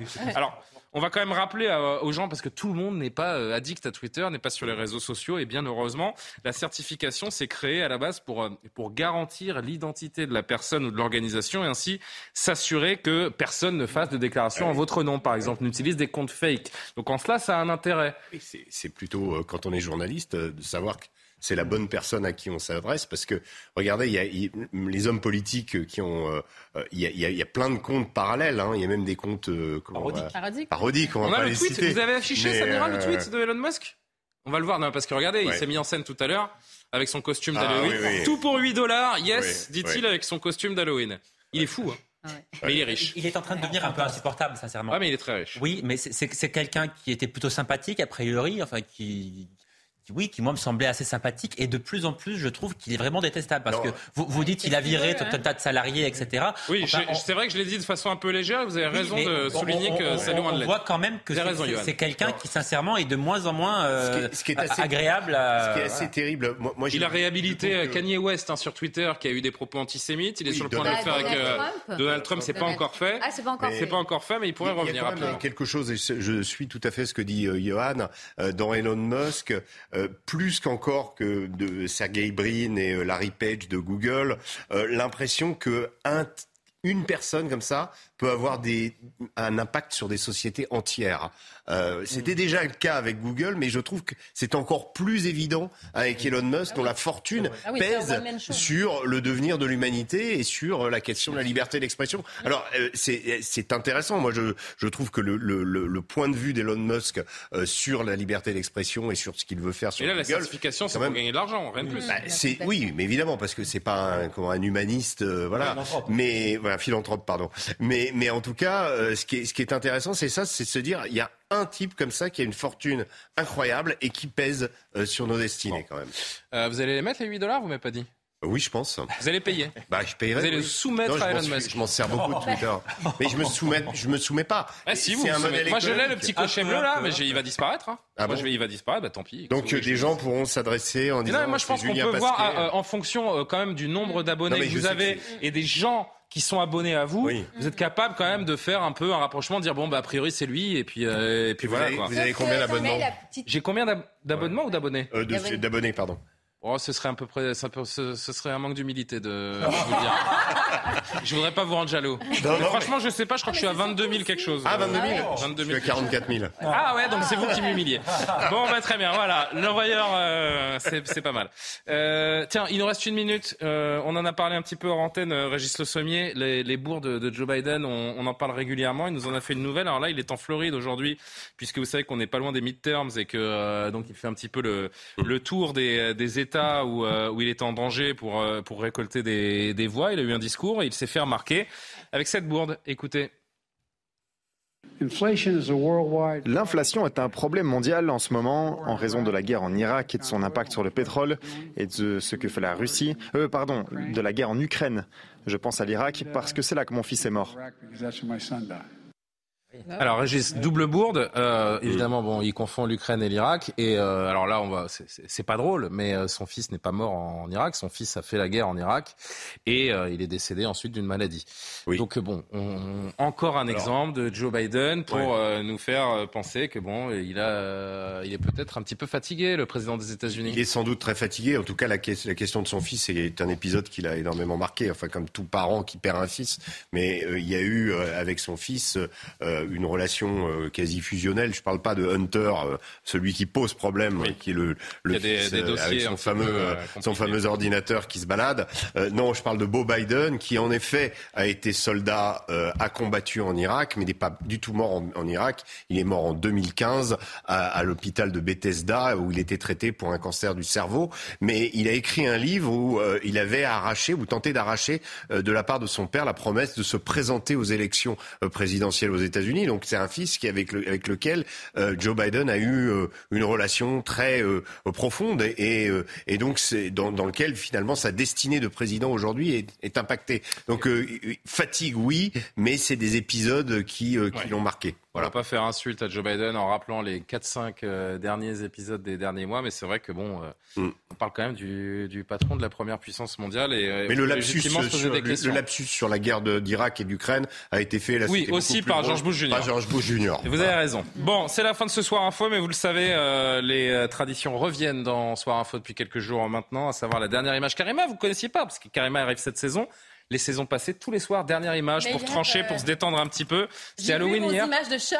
Ah oui, et ben là j'ai l'image d'Halloween. Vous connaissez la mannequin américaine, euh, enfin germano-américaine Heidi Klum Oui, bien sûr. Bah, c'est une star. Hein. Elle est surnommée la reine d'Halloween euh, également, et elle l'a prouvé hier encore. Regardez, elle est connue pour ses spectaculaires soirées, et ses déguisements toujours euh, scrupuleusement travaillés. Alors ça c'est avant, puisqu'elle nous a fait le petit making of de son déguisement. Et je peux vous dire, ça vaut le détour quand même. Alors avis aux claustrophobes. Je veux dire, moi, j'aurais pas passé 5 minutes dans son déguisement. Euh, c'est un costume qui n'est pas fait pour vous si vous êtes claustrophobe. Il a fallu de longues heures, beaucoup, beaucoup de prothèses, de latex pour devenir. Pour devenir quoi? Vous avez reconnu? Un verre de terre Un verre de terre. Elle s'est transformée, enfin, elle s'est déguisée en verre de terre. C'est son mari, euh, c'est son mari qui a joué le rôle du pêcheur. Donc le pêcheur, il accroche ah, le verre de terre. Voilà, très très, c'est du bon goût. Hein. C'est vraiment tout ce qu'on aime. Euh, le tableau ah, est, complet. Ah, c'est très chic. Collection été. c'est très chic. Et vous savez qu'il y avait quand même, il y avait un médecin derrière elle toute la soirée, au cas où elle faisait de l'hyperventilation, parce qu'elle ne pouvait pas sortir de son truc là. C'est n'importe quoi. Vive Halloween. Euh, euh, merci les amis. Euh, je vais remercier évidemment euh, Samira Ouled qui a préparé cette émission avec Patrick Urban qui a été très bon. Jacques Sanchez que je, devrais remercier tous les soirs qui vous fait venir les uns les autres sur, sur ce plateau et je l'en remercie. L'heure des livres avec Anne Fulda dans quelques secondes, suivi de l'édition de la nuit avec Simon Guillain. Vous retrouvez évidemment tous nos programmes et toutes les infos sur cnews.fr. Je vous souhaite une très bonne fin de soirée. À demain pour Soir Info.